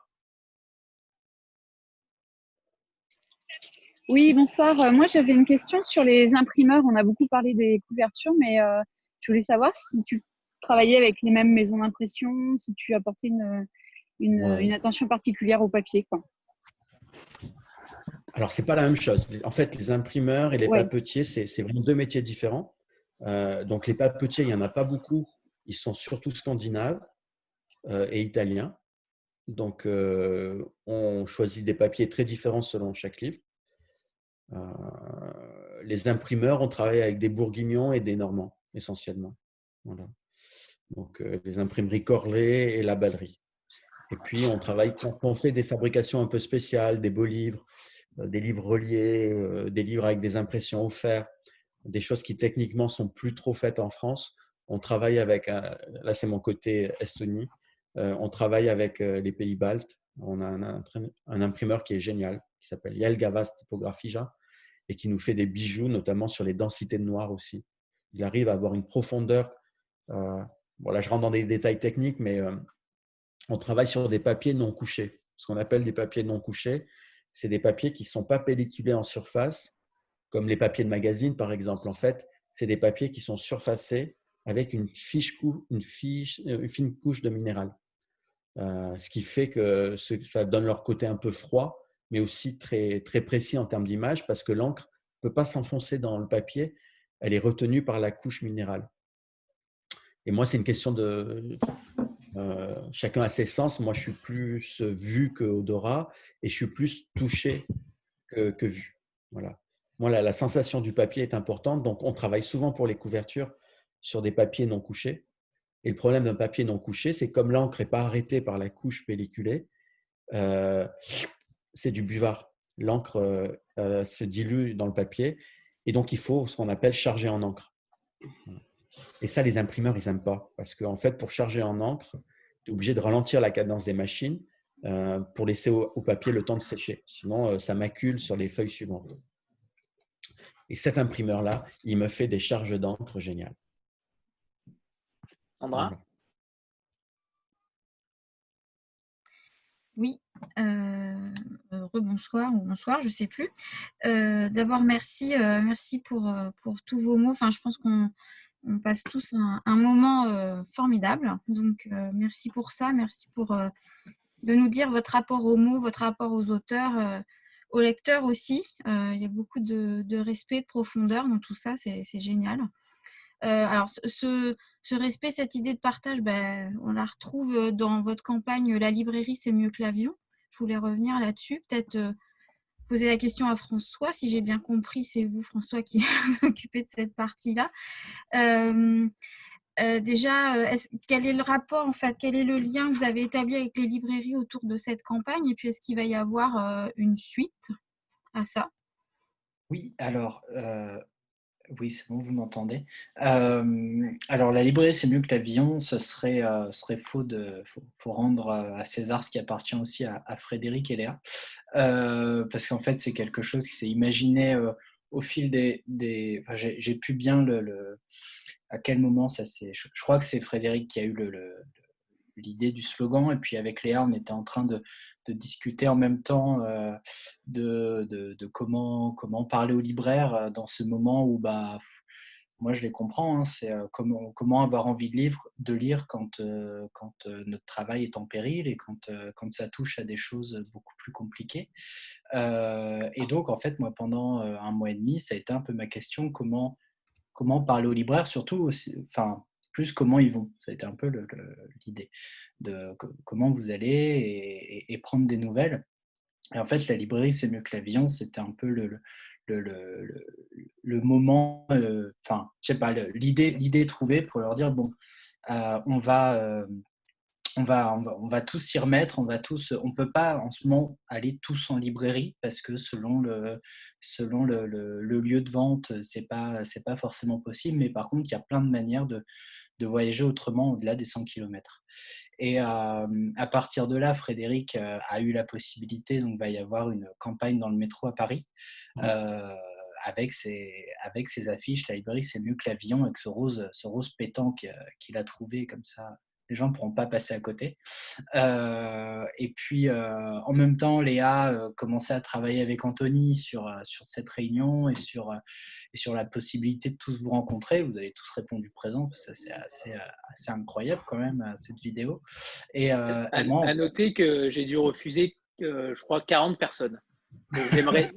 J'aimerais bien qu'une prochaine fois, pas tout de suite, parce que parce que ce serait fatigant pour Frédéric. Et mais, une prochaine fois, en refaire une autre avec 30 nouvelles têtes, ce sera avec plaisir. Hein. par contre, les meilleurs, les meilleurs sont là. Par contre, les meilleurs sont là.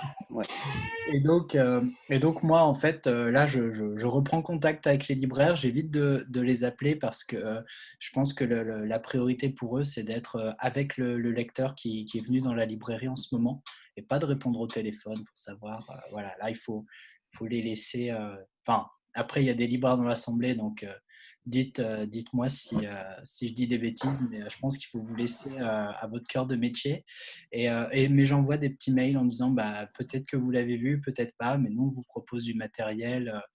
du matériel. On vous propose une, une, faire une vitrine joyeuse et mettez les livres que vous voulez. Le, principe, c'est qu'on part tous ensemble. Voilà, donc c'est on travaille depuis maintenant une semaine. Moi, pendant le confinement, j'ai aussi avec ma compagne, créé un, site qui s'appelle Je soutiens ma librairie, euh, dont le but était de recenser toutes les actions des libraires et ça, ça a donné, ça a permis d'avoir un autre rapport avec ces gens qui sont en fait, euh, finalement, c'est eux sont autant mes, mes collègues de travail que, que, les gens du tripode, parce que je les ai au téléphone peut-être même parfois plus par jour que, que, que, Frédéric ou que Léa en ce moment. Donc ça, ça a fait naître aussi des, des choses assez, assez géniales, ce, ce, confinement finalement. Ben, on vient, de, on vient de savoir donc que c'est toi qui étais derrière cette magnifique initiative, que je, je ne savais pas que c'était toi derrière Je soutiens la librairie. Donc bravo, bravo parce qu'elle a eu un énorme succès euh, Merci. sur les réseaux. Donc bravo, bravo à, toi, Eléa et Frédéric. Je le répéterai à ma compagne, qui n'est pas ma femme. Euh, voilà, qui s'appelle Adèle. Surtout elle. Euh, Jean-Marc, si tu es là, et si ton micro marche. Est-ce que vous m'entendez mieux là? Ouais, c'est mieux. On ne te voit pas, mais c'est bon. C'est bon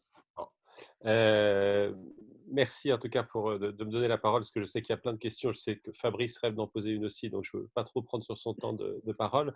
C'est vraiment un temps de passion, Frédéric, et je rebondis sur ce que disait Anthony tout à l'heure. On a ces derniers temps rencontré pas mal d'éditeurs et on entend un peu cette musique de fond d'un monde de, l'édition euh, très marketé, et on sait que c'est en partie vrai. Euh, euh, il faut plutôt imprimer dans les pays de l'Est ou en Italie, il faut plutôt faire des chartes graphiques de l'éditeur pour que le lecteur s'y retrouve, il faut bien classer ses éditions. donc, donc je, disais en fait, ce qu'on, a vraiment l'impression d'entendre une petite musique différente, une musique vraiment de, de passionné. mais, mais, on t'entend plus, Jean-Marc. Un peu comme si vous faisiez. bon. Comment? C'est bon, c'est bon. Un peu comme si vous faisiez de, de, l'intelligence du lecteur, finalement, en disant que bah, il va vous suivre sur votre chemin depuis, euh, depuis toutes ces années. Et en fait, ma vraie question, et, au passage, jusque y compris dans, dans, l'édition, moi, je, un éditeur qui est encore capable de, de, parler des polices qu'il va mettre euh, à la fin de ses livres, moi, je trouve ça euh, absolument fabuleux ma question, puisqu'il faut la, poser, euh, c'est, euh, Frédéric, tout à l'heure, en, démarrant, euh, tu as dit une expression qui est de dire bah, les éditeurs font comme ça parce que c'est comme ça que ça marche. Alors finalement, pour le tripode, ça veut dire quoi Ça marche? À quoi on juge un peu le résultat sur toutes ces années? J'ai compris que vous aviez de la chance tous d'avoir peut-être justement une structure financière un peu, un peu costaud qui vous permet de, de, de, voir venir ou en tout cas de, travailler sur le long terme. C'est quoi ça marche au tripode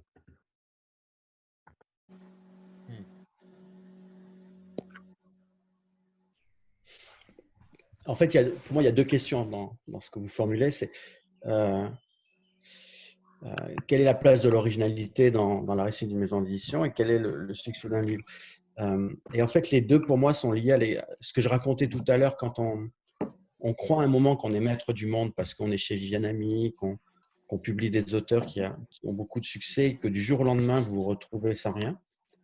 Euh, moi, j'ai vraiment cru à un moment que j'allais arrêter l'édition. Euh, j'ai eu des, ouais, on peut dire une crise de désespoir à un moment en me disant, ben, en fait, c'est fini. Et puis, je me voyais m'exiler quelque part, changer même de pays. Euh, ça donne une grande sérénité en fait. Je pense que ce qui, ce qui marche dans l'édition, c'est justement l'absence de, peur. Je crois que quand on, fait des objets marketing, euh, quand on fait des comités éditoriaux, pour, euh, c'est pas pour être meilleur, c'est pour se rassurer. C'est pour diluer la prise de responsabilité. Euh, pour moi, les réussites, elles sont toujours collectives. Les échecs, c'est toujours euh, ma responsabilité. Et ça ne me gêne pas, en fait, de me planter parce que je me suis tellement planté à un moment dans ce que je croyais qu'aujourd'hui, je suis assez calme. Voilà. Je pense que la, condition fondamentale pour, euh, pour bien travailler dans l'édition, y compris avec les auteurs, c'est de leur mettre aucun stress, de, d'avoir des exigences en termes d'intégrité, de sincérité, de générosité, oui.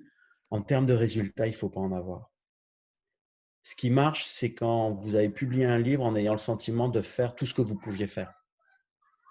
Euh, et c'est terrible hein, parce que dans l'édition, on peut, on peut ne jamais s'arrêter pour n'importe quel livre.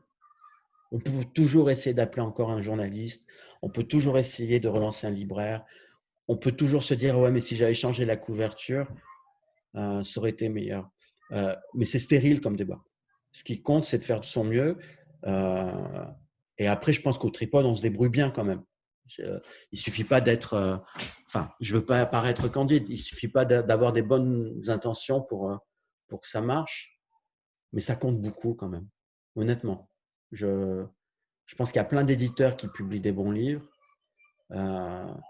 mais qui se mettent trop de pression, qui, qui cèdent trop à la peur en fait, et qui vont renoncer à une couverture, euh, qui vont renoncer à une certaine simplicité dans le discours parce qu'on leur demande des résultats financiers, qu'on leur demande des comptes d'exploitation. Euh, mon banquier est sidéré. Moi, je fais jamais de compte d'exploitation, par exemple. Alors après, j'aime bien les chiffres. Donc, euh, en termes de flair, je vois assez bien ce qu'il faut faire, mais, mais on s'en fout des comptes d'exploitation. parce que, en gros, depuis la création de la maison d'édition, j'ai la chance aussi d'avoir une compagne, allez, une épouse qui, euh, qui, gagne bien sa vie, donc qui n'a pas besoin euh, que je ramène de l'argent à la maison, pour, nourrir le gamin. et donc, j'ai toujours pris mon salaire comme une variable d'ajustement. Et en gros, moi, la seule priorité que je me donnais, c'était d'assurer une ligne de flottaison à la maison d'édition pour qu'elle soit insubmersible. Après qu'on publie un livre qui se vend à 100 000 exemplaires, c'est génial mais je préfère de loin avoir 20 livres qui se vendent à 5000 exemplaires qu'un seul qui se vende à 100 000. Ça n'a pas beaucoup d'intérêt, ça crée trop de fragilité. Euh, et je pense que si les maisons d'édition retrouvaient cette sérénité-là, c'est-à-dire un, horizon de travail qui, soit peut-être moins spectaculaire dans les résultats immédiats, euh, mais qui voit un peu plus loin que les chiffres de vente de chaque semaine. Aujourd'hui, on peut on peut avoir les ventes d'un livre presque à l'heure. On reçoit des informations de notre diffuseur qui peut nous montrer heure par heure ce qu'on vend. Euh, bah, moi, je m'aperçois que plus le temps passe et moins je regarde ces chiffres. Ça ne m'intéresse plus. Là, je suis en train de réfléchir. On a un gros débat parce qu'on a deux merveilles, mais absolues, pour l'année prochaine. Et pour moi, la vraie question, c'est lequel je vais publier en janvier et lequel je vais publier à la rentrée littéraire de septembre c'est-à-dire lequel va ouvrir notre année et lequel va le fermer. Et quand je réfléchis comme ça, je ne réfléchis pas en termes de vente, je réfléchis en termes de cohérence. Qu'est-ce qui va asseoir un peu plus l'identité de la maison d'édition à partir de deux trésors qu'on nous a donnés, qui vont toucher plein de gens, les deux. Euh, on a ces munitions-là, on n'est pas obligé, pour des raisons de trésorerie, de les publier tout de suite en même temps pour faire entrer de l'argent. Euh, comment on crée de la cohérence. C'est Sapienza qui disait que la beauté, c'était rien d'autre que de la cohérence. et euh, eh ben, quand tu travailles comme ça, en tout cas pour le tripode, c'est comme ça que ça se passe, les résultats sont plutôt bons. Mais ça demande, euh, ouais, ça demande encore une fois du calme. A des éditeurs, ils sont épuisés par les, euh, les contrôleurs de gestion. On leur demande trop de comptes. Joali alias Gainsbar.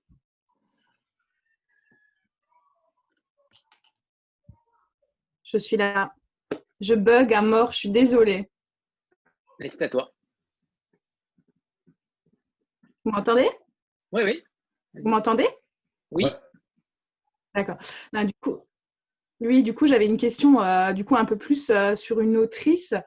En fait, euh, vous disiez dans la plaquette, du coup, et c'est ce que vous disiez aussi tout à l'heure, que la vraie cohérence, elle n'est pas dans les livres, mais chez les auteurs. Donc, je reviens un tout petit peu là-dessus, si je peux me permettre. Et il y a un texte que chez vous, j'ai beaucoup aimé, donc du coup, et l'auteur aussi, parce que j'ai eu la chance de la rencontrer, c'est Bérangère Cournu, donc, qui a écrit entre autres de Pierre et d'Os chez vous. Et j'aimerais savoir euh, qu'est-ce qui vous a percuté dans ce roman Inuit, quand même assez atypique, parce que ce n'est pas quelque chose qu'on a l'habitude, de, je trouve, de lire en littérature aujourd'hui et chez Bérangère, du coup, par la suite, euh, justement Alors, pour la petite histoire, Bérangère, par exemple, c'est un auteur qui a été refusé par toutes les maisons d'édition. Ça a l'air incroyable maintenant. Et je pense qu'il y en a certains qui ont des gros remords, mais euh, elle était publiée à l'époque d'Attila par Benoît. Ça se passait pas très bien. Enfin, c'est une des raisons en fait de la fin d'Attila. Je comprenais pas la manière dont Benoît travaillait avec elle. Il en faisait des, euh, des terrains de jeu qui étaient pour moi pas possibles parce que euh, de Pierre Edos, je pourrais vous surprendre, mais en fait, c'est quasiment un roman autobiographique. Voilà, ça a l'air incroyable dit comme ça, mais euh, c'est sans doute un des romans les plus intimes que j'ai. C'est ce qu'elle, c'est ce qu'elle disait justement. Oui, c'est ce qu'elle disait justement. Et du coup, mais moi, je, je, voilà, je voulais vraiment savoir ce qui vous avait percuté chez, chez elle, euh, parce que j'ai l'impression du coup que, que, vous avez vraiment, comme vous disiez, euh, besoin euh, de, de connaître l'histoire de l'auteur avant, presque avant même le manuscrit. Et du coup, voilà, qu'est-ce qui vous avait, qu'est-ce qui avait fait que, que bah donc, Bérangère, c'est quelqu'un que je connais depuis longtemps, hein, puisque donc ça faisait 10-12 ans qu'on se côtoyait. Et à la fin d'Attila, on lui avait, proposé de faire ce qu'elle voulait. Elle n'était pas voilà, on, lui, était même prêt à lui rendre les droits des livres qu'on avait déjà publiés. Et euh, elle a fait le choix donc d'aller chercher un autre éditeur pour pas arbitrer, en gros, pour simplifier entre nous deux. Et pendant deux ans, elle a connu sa galère, c'est-à-dire que tous les éditeurs refusaient les textes. Elle me les avait fait lire, donc euh, je les envoyais même aux copains en disant là, il y a un auteur important. Euh, et finalement, un matin, elle est venue me voir à la maison d'édition en disant mais puisque toi, tu aimes ces textes au point de les conseiller à tes amis éditeurs, finalement, est-ce que tu voudrais pas les publier? Et euh, c'était euh, Nécontente à Oraibi à l'époque. Voilà. Et, ce qui est magnifique chez Bérangère, donc pour ceux qui ne connaissent pas cet auteur, c'est une fille qui est venue à la littérature par la poésie, par Michaud, euh, et qui a, une, comme Michaud, une expérience de l'absence fondamentale. Michaud, c'est une histoire assez tragique puisqu'il a vu sa femme mourir devant, lui quasiment. elle portait un peignoir en acrylique et, le peignoir a pris feu. Et une grande partie de son œuvre est consacrée à la douleur, au manque. Et Bérangère a perdu son père très jeune. Et en plus, elle a d'énormes problèmes. Elle avait maintenant, elle a surmonté grâce à son écriture, elle avait d'énormes problèmes de santé. Qui, qui, lui donne à 40 ans de l'arthrite d'un vieillard de 120 ans, grosso modo. Donc, c'est des douleurs qui peuvent la clouer au lit. Et, euh, ce qui est magnifique dans, euh, moi, je les, mets ensemble parce que c'est vraiment un diptyque. N'est contente à Oraibi raconte l'histoire d'un enfant depuis la naissance jusqu'à l'adolescence. Elle devient femme à la fin du roman. Euh, et De Pierre et d'Os raconte l'histoire d'une femme bah, depuis le moment où elle le devient, puisque la première scène, c'est une jeune femme inuite qui sort d'un igloo dans la nuit parce qu'elle a ses premières règles, euh, jusqu'à sa mort. Et en fait, par la littérature, et ça, je n'arriverai jamais vraiment à l'expliquer, ce pouvoir des mots, euh, Bérangère a vraiment fait cette vie. C'est-à-dire que Bérangère, pour moi, c'est quasiment un phénix. Elle a, par l'écriture, mené une vie imaginaire jusqu'à sa mort et sa résurrection. Euh, et celle qu'on voit aujourd'hui, c'est celle qui, qui, a réussi sa renaissance. Quand je dis que par la littérature, elle s'est soignée, euh, par sa maladie, il faut être concret parfois, hein. ne faut pas rester dans, des phrases un peu générales. Euh, Bérangère, elle, était, elle se croyait stérile. Quand elle a commencé à écrire On est contente à Oraibi, elle est tombée enceinte.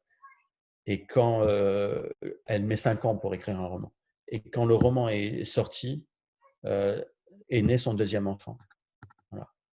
Et, ça, moi, je trouve ça bouleversant. Quand une femme arrive à, ce point d'incandescence, on parle de phénix, mais c'est vraiment ça. Quoi. Elle a brûlé toute la douleur qui était en elle à travers des romans. Euh, toi, tu es comme ça après quand elle te confie le texte en te disant, euh, voilà, qu'est-ce qu'on fait? Eh bien, On va se battre et on va essayer d'en faire des... pas des grands livres. Euh, après, ça s'est passé au-delà de ce que j'espérais, parce que De Pierre et d'Os, c'est quand même un roman où un quart du livre est composé de poèmes et on en est quasiment à 100 000 exemplaires, ce qui est, euh, sans faire de jeu de mots, c'est vraiment inouï pour un, roman de cette nature. Et ce qui me touche, pour euh, terminer sur ta question, euh, plus encore que le parcours et l'œuvre, c'est maintenant la manière dont elle vit le succès qui était complètement inattendu. C'est quand même une femme qui a connu, en plus de tout ce que je vous ai raconté, la pauvreté. Parce qu'en gros, en écrivant un roman tous les cinq ans qui se vend à jusqu'à jusqu'à ce qu'on la publie au tripode. Les romans de Bérangère, c'était 300 exemplaires. Voilà. Donc c'était un état de pauvreté, ou en tout cas d'humilité, que vous imaginez même pas. Euh, et ça aurait pu la vriller dans sa tête, ce qui se passe là. Et en fait, euh, elle, est, elle rigole. Elle dit, de toute façon, j'ai tellement galéré que c'est très chouette le, le, succès du roman, mais ça peut plus me changer en fait. Mmh. J'ai trop, j'ai trop décanté de choses dans ma vie, j'ai trop laissé tomber des, peurs, des craintes pour euh, maintenant m'embarquer dans le, sens contraire et me recharger de, d'espérance ou de, choses qui, en fait, serait pas très saine. Voilà. Bérangère, c'est la grande classe. Vraiment, pour ceux qui la connaissent pas, tombez sur n'importe quelle interview qu'elle a pu donner sur le net et vous verrez, elle est.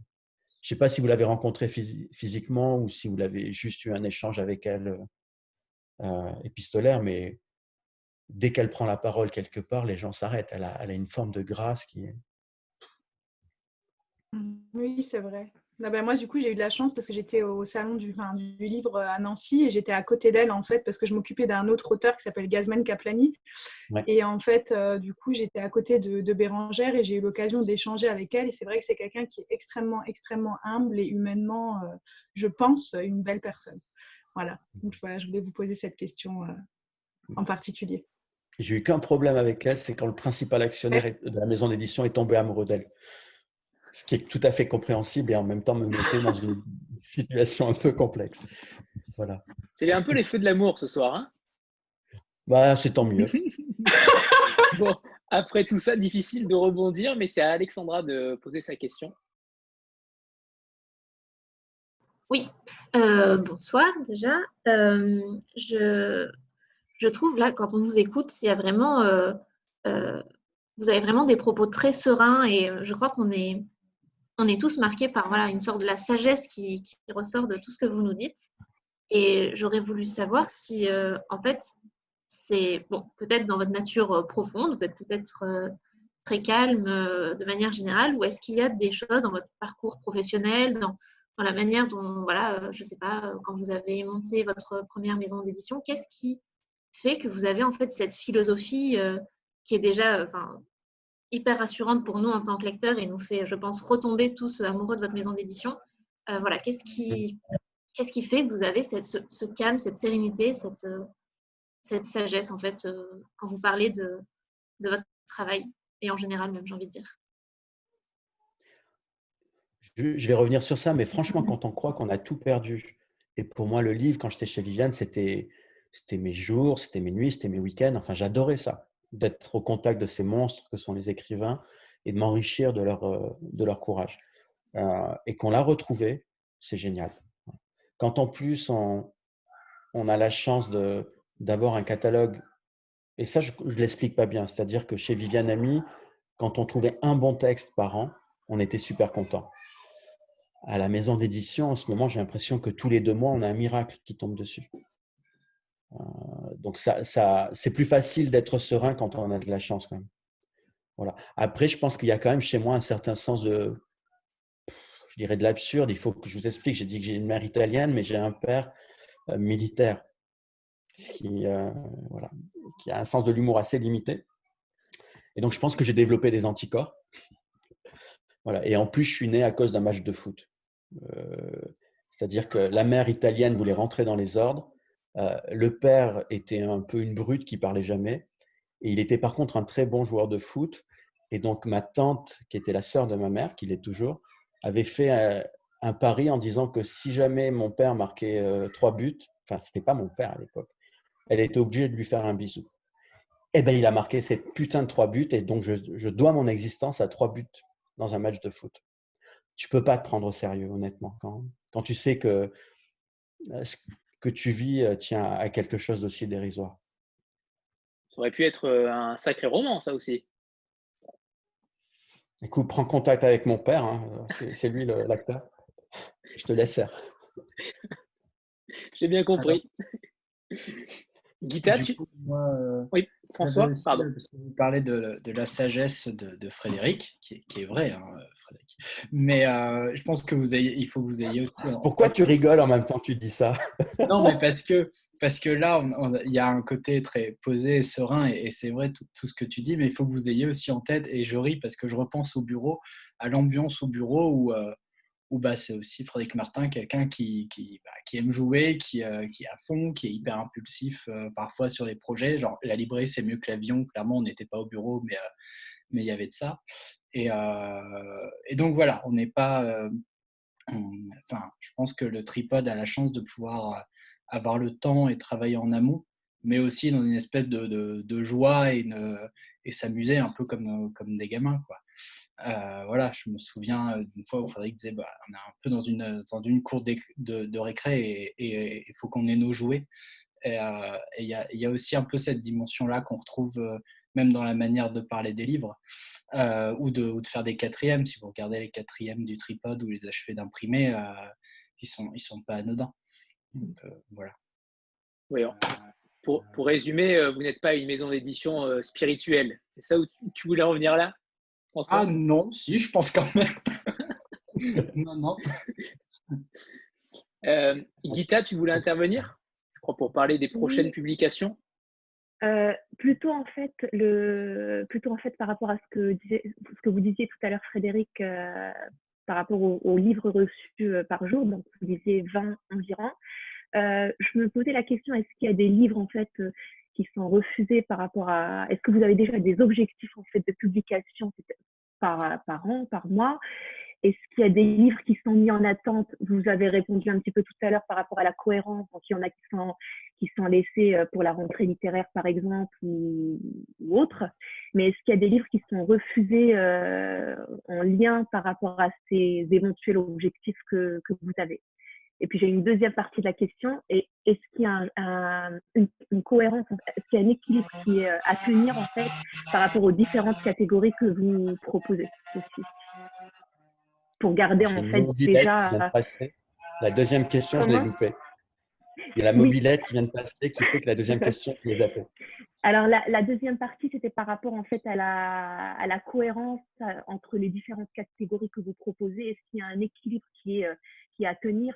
Pour alimenter en fait toutes les, les catégories et donc est-ce qu'il y a aussi un choix qui est fait euh, en fonction de ces catégories-là et non en fonction de l'arrivage? Hmm. Euh, pour la première question, je, freine en ce moment. C'est-à-dire qu'il y, a des textes que j'aurais publiés il y a 3-4 ans que je ne publie pas maintenant, mais pour éviter justement l'embouteillage. Et donc, ce n'est pas, ce n'est pas par rapport au fait, au fait que ce ne sont pas des bons, des bons livres, mais c'est plus parce que vous avez pas mal à publier, si je comprends bien. Ouais, c'est, euh, ça serait trop dangereux de publier plus que ce qu'on fait historiquement. Donc, ça crée un vrai problème parce qu'entre le nombre d'auteurs qui augmente et qu'on essaie de suivre euh, et les nouveaux manuscrits qui arrivent, on doit faire des choix parfois qui sont. Là, il y a, un roman, j'arrive pas à dire non, j'ai pas dit oui, donc j'attends. Mais euh, j'attends un moment où euh, ça va descendre un peu en termes de, place. Mais là, il n'y a, a, pas de place pour lui, donc je n'ai pas répondu à l'auteur. Il ne sait pas que j'ai lu son texte et que je l'ai aimé. parce que ça m'emmerde, parce que je sais que c'est c'est une belle forme et en même temps, elle est. Euh, je sens derrière, alors c'est purement intuitif en plus, qu'il y a un homme qui n'a pas forcément besoin que je le publie. C'est bizarre hein, ce que je raconte, mais euh, je publie aussi euh, des textes en fonction de ce que je peux apporter, ce que la maison d'édition peut apporter un auteur. Et là, le, François et Léa comprendront, c'est un peu un Jean-Paul Chabrier. Je suis tombé sur un auteur qui qui a une grande expérience de vie, qui a un rapport à la littérature qui est délicieux, mais sa vie ne va pas changer parce que le tripode a publié ce texte. Et je me dis, bah là, c'est une munition que j'utiliserai pour quelqu'un pour mon pur plaisir, alors qu'avec un autre auteur, ça peut changer sa vie. Voilà. Donc, euh, il y a des choses comme ça que, il y a 3-4 ans, je ne me serais jamais posé le problème parce qu'on ne recevait pas tant de bons textes. Et il y avait la place. Voilà et du coup, j'ai oublié la deuxième question. Sur les, sur les ah, quotas par rapport aux catégories, euh, honnêtement, on ne se pose pas la question. Parce qu'elle est un peu intuitive. les vrais ovnis, il n'y en a pas tant que ça. Et c'est toujours chouette de publier des ovnis. Donc, on les publie quand on les trouve. Là, il y a une jeune femme qui m'a envoyé un texte étonnant. L'histoire d'une fille qui se réveille un matin euh, et tout a disparu autour d'elle. Il n'y a plus un être humain. Et les premiers mois, elle va vivre dans sa maison, elle n'ose pas sortir. Et puis elle va finalement sortir, elle va tomber sur un lézard. Et avec ce lézard, elle va avancer. C'est un texte illustré. Euh, est-ce qu'on peut mettre des. On peut faire un partage d'écran, je crois. Allez, je vais vous montrer ça. Parce que je crois. Ben voilà. Euh, j'étais justement dessus. Donc, j'ai qu'à cliquer pour vous montrer. Le PDF était ouvert. Si je fais ça, ah l'animateur a désactivé le partage d'écran par les ah, participants. Tu peux essayer maintenant? Je crois que c'est bon. Et comment je peux, si, si je fais ça, ah je crois que ça va marcher. Attention. Voilà, je crois que vous le voyez. Voilà, donc c'est des choses comme ça. Je ne sais pas si je peux bouger dans le document en même temps que je vous parle. Je vais essayer. donc ça, c'est plutôt la fin puisque je l'ai relu ce matin, mais je vais vous montrer le début. Voilà. C'est somptueux, c'est absolument invendable. Euh, c'est son premier texte, donc il y a des, des fragilités au niveau de l'écriture mais c'est habité, quoi. Il y a quelque chose qui fait que je vais le publier sur. Euh, et là, on ne doit pas réfléchir en termes commerciaux parce qu'on sait que c'est invendable, donc on ne va pas se créer euh, un sentiment de frustration a posteriori. Et, en plus, je sais qu'économiquement, quand je dis que je ne fais pas mes comptes d'exploitation, ce livre-là, il faut que je le travaille sur mes nuits parce que euh, il ne sera pas rentable, il ne rapportera pas d'argent, donc il ne faut pas qu'il nous en coûte trop. C'est-à-dire que les seuls investissements qu'on va faire, c'est un temps humain, pour ma part, de travail avec un auteur et euh, un coût financier pour la fabrication, parce que par contre, il faut que ça soit le plus beau livre possible. Il a l'air magnifique. Il est magnifique. C'est absolument extraordinaire. Le texte est un peu plus faible, mais euh, on va y arriver. Et, euh, et il ne faut surtout pas croire que quand je présente euh, ce livre-là en disant euh, voilà, on va minimiser les coûts parce qu'on sait que c'est invendable, euh, qui a une forme de charité chez moi de fait. parce que ça, c'est un cadeau pour une maison d'édition quand on réfléchit. Publier un livre comme ça, si on reste sur un contrôleur de gestion qui voit les comptes d'exploitation, il va dire niet, alors que pour l'identité d'une maison d'édition, n'importe quel journaliste qui recevra ça, n'importe quel libraire qui recevra ça, même si le journaliste ne fera pas un papier, même si le libraire n'arrivera pas à le conseiller à un, lecteur, ça restera dans l'image de, la maison d'édition. Et il vaut mieux publier un livre comme ça que s'acheter des publicités de merde pour dire nous sommes les plus forts. Ce, discours euh, est assez, assez euh, singulier et exceptionnel. C'est ah fort de dire ça. Si, si, c'est très fort, je pense.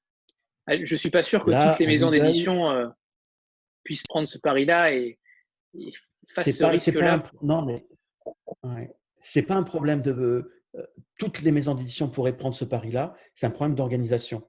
Quand tu as une organisation où tout est segmenté et où le type qui fait du marketing n'est pas celui qui fait de l'édition, où le contrôleur de gestion doit vérifier les comptes d'exploitation par livre, tu peux pas avoir cette cohérence globale. Mais ça, par exemple, en qualité de fabrication, si je veux faire un très beau livre, euh, je ne sais pas, vous voyez les petites publicités dans le monde, les tout petits rectangles, les, les plus petites que vous pouvez faire. Eh bien, quatre petits rectangles dans le monde, ça coûte à peu près le prix d'une fabrication d'excellence. Ah et donc, quand tu as une vision globale, tu te dis, pour l'image de la maison d'édition, est-ce qu'il faut quatre petites publicités qui vont plutôt communiquer sur le fait que tu es pauvre, parce que tu fais des toutes petites publicités Ou est-ce que tu publies un livre comme ça qui, en termes d'originalité, d'ovni, de singularité, bah, va faire que les gens qui vont voir ça vont dire Waouh, le tripode, c'est quand même vraiment des beaux livres. C'est-à-dire qu'une bonne maison d'édition, même quand tu es segmenté, un éditeur qui voit ça dit Ok, je ne le publie pas moi parce que euh, ça ne va pas être rentable et mon contrôleur de gestion va être en colère. Par contre, je vais voir le service marketing et je vais, je vais leur dire En publicité pour la maison d'édition, vous publiez ça parce que c'est la meilleure publicité possible pour ce qu'on est. Et donc, tu déplaces les lignes budgétaires et tu mets plus ça dans des, comptes d'exploitation à trois mois où le livre doit être rentable à peine sorti et tu considères que c'est un travail sur un, temps plus long et sur une chose plus globale qui s'appelle une maison d'édition. Mais ça, tu ne peux pas le laisser dans un tiroir en disant à, à la personne qui a créé ça, ça vaut rien, je ne le publie pas. Ce n'est pas possible. C'est impressionnant. Là, il y a, elle est jeune, hein, la fille qui a fait ça, mais je suis sûr qu'elle y a mis toute sa vie. Je n'ai pas encore toutes les clés, mais tu ne peux pas créer quelque chose d'aussi fort si, hein, si tu n'as pas vraiment quelque chose à partager. Là, en termes d'énergie, de, de ressources en soi que tu vas chercher, elle est allée très loin. Et tu ne peux pas avoir autant d'énergie pour quelque chose qui est juste euh, gratuit et, et vain. Ça se ressent. Ça se ressent énormément rien qu'à l'évocation des dessins, sincèrement. C'est Bien sûr. C'est parlant. C'est parlant. Merci infiniment, Frédéric, de nous partager ça. C'est un beau cadeau que tu nous fais. après, ne communiquez pas trop là-dessus parce que j'ai essayé de l'appeler ce matin et je ne l'ai pas eu. Donc, elle ne sait pas encore qu'on va la publier. Euh, non, parce qu'en fait, pour tout vous dire sur ce projet, elle m'avait envoyé une première version euh, qui faisait, là, on est à la page, euh, le document fait, il doit faire 165, il fait 123 pages, non, 126. et elle m'avait envoyé une première version qui en faisait que 60 en disant, je ne sais pas où je vais, qu'est-ce que vous en pensez? Je lui dis, mais continuez, je pourrais vous faire des remarques maintenant parce qu'il y a des choses qui ne vont pas mais elles sont dérisoires, on s'en fout. Continuez. Et elle m'a renvoyé ça deux mois plus tard. Merci le confinement. Elle a bossé à une vitesse de folie. Ça se voit, ça se voit. Clarine, tu voulais intervenir? Oui, alors j'ai bonsoir. J'ai pas une question, mais je, vois qu'on arrive tout doucement en fin, de, en, fin de rencontre et je voulais prendre un petit moment et je pense qu'on est très nombreux à, à le ressentir, à partager vraiment les remerciements de tout ce que vous partagez avec nous, ce qui, voilà, votre calme, votre euh, savoir, vos connaissances, mais aussi de nous permettre de rentrer vraiment dans l'intimité, enfin, l'intimité de votre travail, de votre maison d'édition. Je suis un petit peu émue. En fait, c'est la première fois que je suis aussi émue d'une de ces rencontres et pourtant, je n'ai fait qu'ex-une. Elles m'ont toutes chamboulées. Mais c'est là et encore euh, un niveau au-dessus, je trouve, dans le respect que vous apportez à chacun de tous les maillons euh, du monde de l'édition. Et voilà, c'est vraiment fabuleux. Je vous, je ah, remercie vraiment pour ça. Et je crois que tout le monde est unanime, euh, notamment dans le chat. Euh, voilà. Donc merci infiniment, Frédéric. J'avais une, oui, comme dit Alicia, c'est un peu un moment de grâce, je confirme. plus, j'avais deux questions. la première, c'est Mélanie qui l'a posée. Est-ce que vous allez continuer à publier Jacques Abeille sur le cycle des, des contrées? Je sais que le dernier est sorti fin mars, début mars, je crois. Ouais.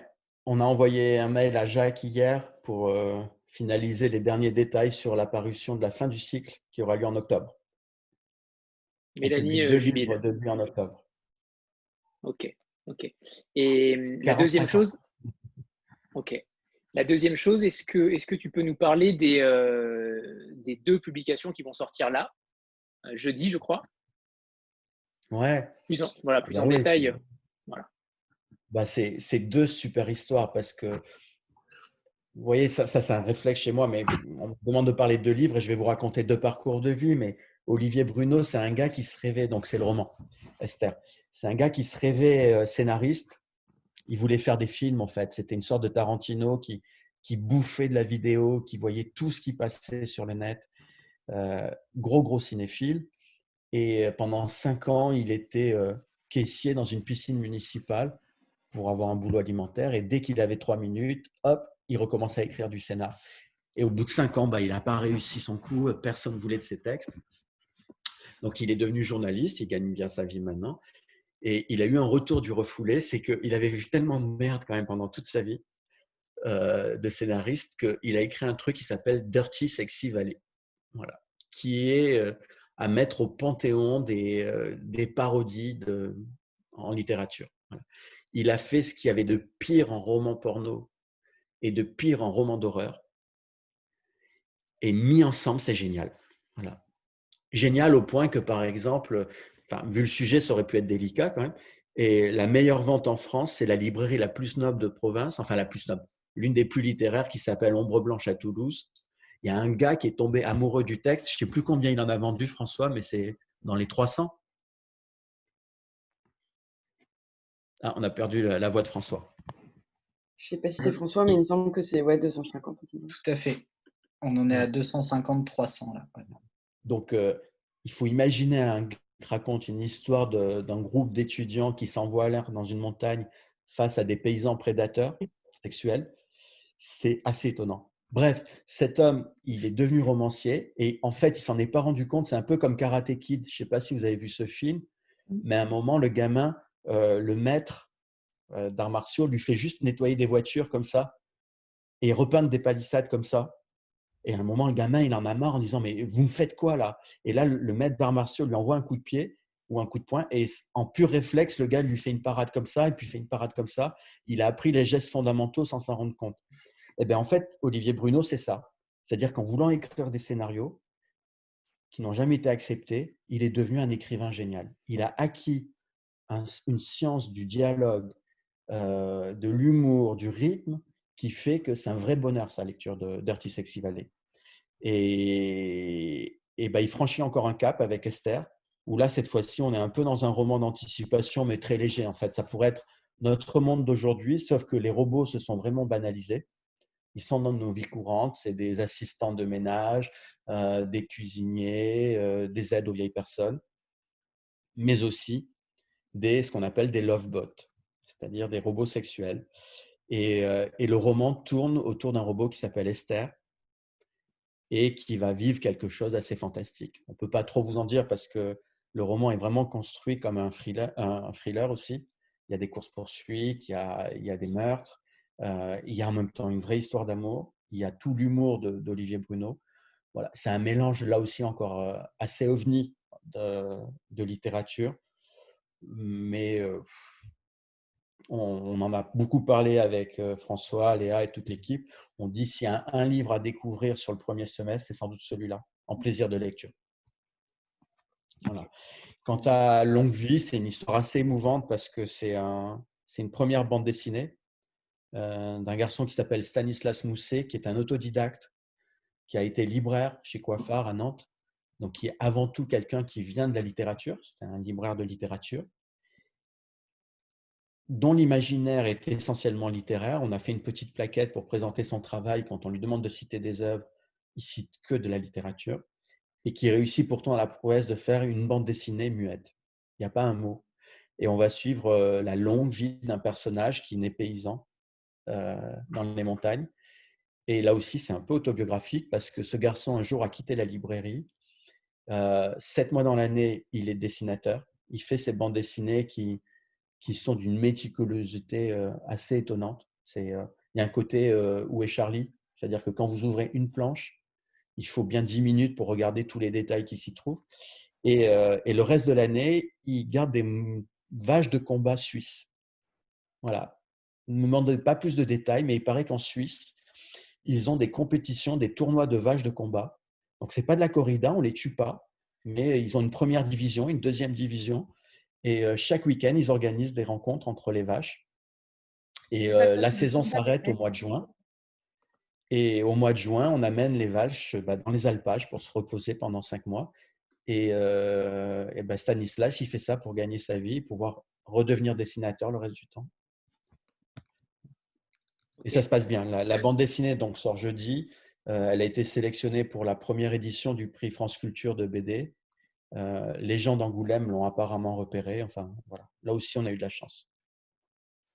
Alors, avant que j'oublie, on se fait toujours une, un, petit, euh, un petit selfie euh, collectif. Donc, mettez-vous sur votre meilleur profil. Et je prends la capture d'écran de suite. Voilà. Et je redresse. OK. Tout le monde est prêt? Alors, attendez, je fais la deuxième parce qu'on est trop nombreux. Ok, super, parfait. Et alors, il nous reste peu de temps. Ouais, je t'en prie, c'est un, immense plaisir et, un immense honneur. Euh, j'avais une, dernière question. Euh, est-ce qu'on peut parler de ce livre-là que je suis en train de lire, ah, qu'on ne voit pas forcément C'est Étoile vagabonde de Sholem Alechem. Est-ce que qui est assez exceptionnel J'avais déjà lu un livre de lui chez, chez euh, l'Antilope, mais qui est un livre totalement, euh, totalement fou avec un humour euh, yiddish euh, assez exceptionnel. Est-ce que tu peux en parler ou, François ou Léa, peu importe ah, Je vais quand même leur laisser la parole parce que sinon je vais, je vais vraiment me sentir mal. Moi, on m'avait vendu une, un apéritif numérique où tout le monde parlait. J'ai l'impression d'avoir un peu quand même saoulé tout le monde dans ah, l'apéritif. C'est tout le contraire. alors, bah, du coup, moi, je vais, je vais démarrer et puis Léa, tu m'arrêtes quand, quand tu veux. Euh, j'ai moins d'une minute. Euh, donc, euh, on relance après, on relance après pour quelques minutes. Ouais, t'inquiète pas. Euh, moi, Étoile Vagabonde, du coup, j'ai découvert Cholem euh, bah, par, euh, par le tripode. Je n'avais pas encore lu et Frédéric m'avait conseillé de, de, de, le lier à Ilsenrat. Et au tripode depuis un peu moins d'un an, donc je n'avais pas encore lu Ilsenrat. Et, effectivement, c'est un peu le, ce, serait, ce serait son grand-père littéraire on va dire, parce que euh, Cholem, dans, dans Étoile Vagabonde, nous raconte la vie de deux, deux enfants euh, qui partent de leur, euh, de leur village en Bessarabie, donc c'est une province entre l'Ukraine et la Roumanie, je pense, et qui en fait, ils partent de cette province tout simplement parce qu'ils découvrent le théâtre yiddish et ils tombent amoureux du théâtre yiddish en même temps qu'ils tombent amoureux l'un de l'autre. Et c'est une c'est un livre qui a été, qui a été publié en fait sous forme de roman feuilleton. Donc il y a vraiment quelque chose à la Mark Twain où à la fin du chapitre, il nous emmène euh, euh, qu'est-ce qui va se passer? Et en fait, ça marche parce que c'est des courts chapitres et on les, bouffe. Oui, on a, envie de savoir ce qui va se passer pour, pour eux, mais en plus, euh, Solem a vraiment un. Ce que j'adore, c'est qu'il y a des dialogues digne du capitaine Haddock quand ils sont en train de s'insulter entre les personnages. Quoi. Il y a, il y a, il y a une, humanité, une bienveillance. Euh, je sais pas si c'est une bienveillance parce qu'ils sont quand même cruels entre eux, mais il y a une forme de, de générosité dans le, dans le, dans le, dans le développement de cette histoire et dans l'amour qu'il peut avoir pour des personnages qui est, qui est assez génial.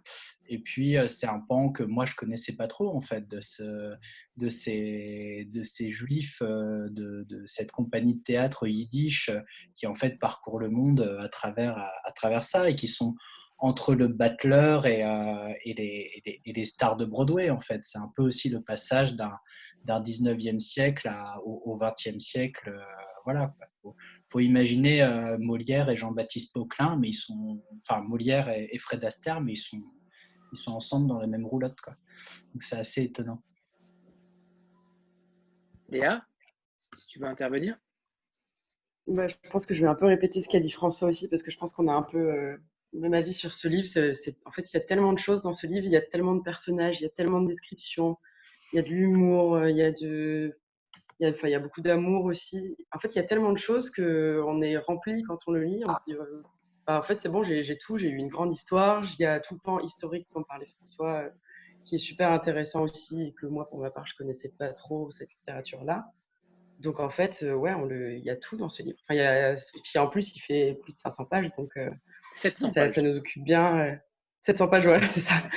Donc en fait, euh, ouais, il est, il est à lire absolument et, et surtout euh, en ce moment où on a envie de vivre des trucs un peu fous et, et on n'y arrive pas, malheureusement. Et la couverture est merveilleuse aussi. Ouais. il faut faire un coup de chapeau à, au traducteur parce que c'était euh, c'était vraiment pas simple à traduire. C'est une langue très truculente avec plein de jeux de mots, du yiddish. Jean Spector. On a eu de la chance là aussi parce que Jean Spector, en fait, c'est un enfant qui a été caché pendant la guerre euh, et, ce roman-là, c'était le roman préféré de ses parents, qu'il lisait en yiddish, forcément. Euh, et il l'a traduit aussi pour leur rendre hommage. Et, tu sens ça, la charge amoureuse. Euh, tu sens qu'il a mis dans ce texte beaucoup, beaucoup d'énergie. Et on avait une question avec Eva sur l'orthographe sur de Alechem qui est différente selon les, maisons d'édition. Est-ce qu'il y a une, une explication? Bah, C'est qu'en fait, les, les, règles de transposition orthographique euh, sont, sont variables. On a, on a suivi celle que souhaitait le traducteur. Voilà, c'est tout simplement ça. D'accord. Mais, euh, en fait, ça se prononce Alrem. Donc, euh, de toute manière, quelle que soit la manière dont on l'écrit, il y a 9 chances sur 10 pour qu'on le prononce mal. Si sur Cholem Alerem, il y a une très bonne émission sur France Culture une vie, une œuvre, qui dure une heure sur lui et qui, euh, qui raconte un peu ce personnage euh, qui était euh, toujours à la recherche d'argent aussi, qui a fait des, des, histoires pas possibles pour essayer de, de survivre et d'exister, et puis qui a quand même eu un... Je ne sais plus combien de milliers de personnes il y avait dans la rue à son enterrement parce qu'il était considéré comme, comme une... En fait, Sholem Alerem, c'est le premier à avoir écrit en yiddish. C'est-à-dire que là où sa communauté, les intellectuels écrivaient en hébreu, du coup, le, peuple ne pouvait pas le lire.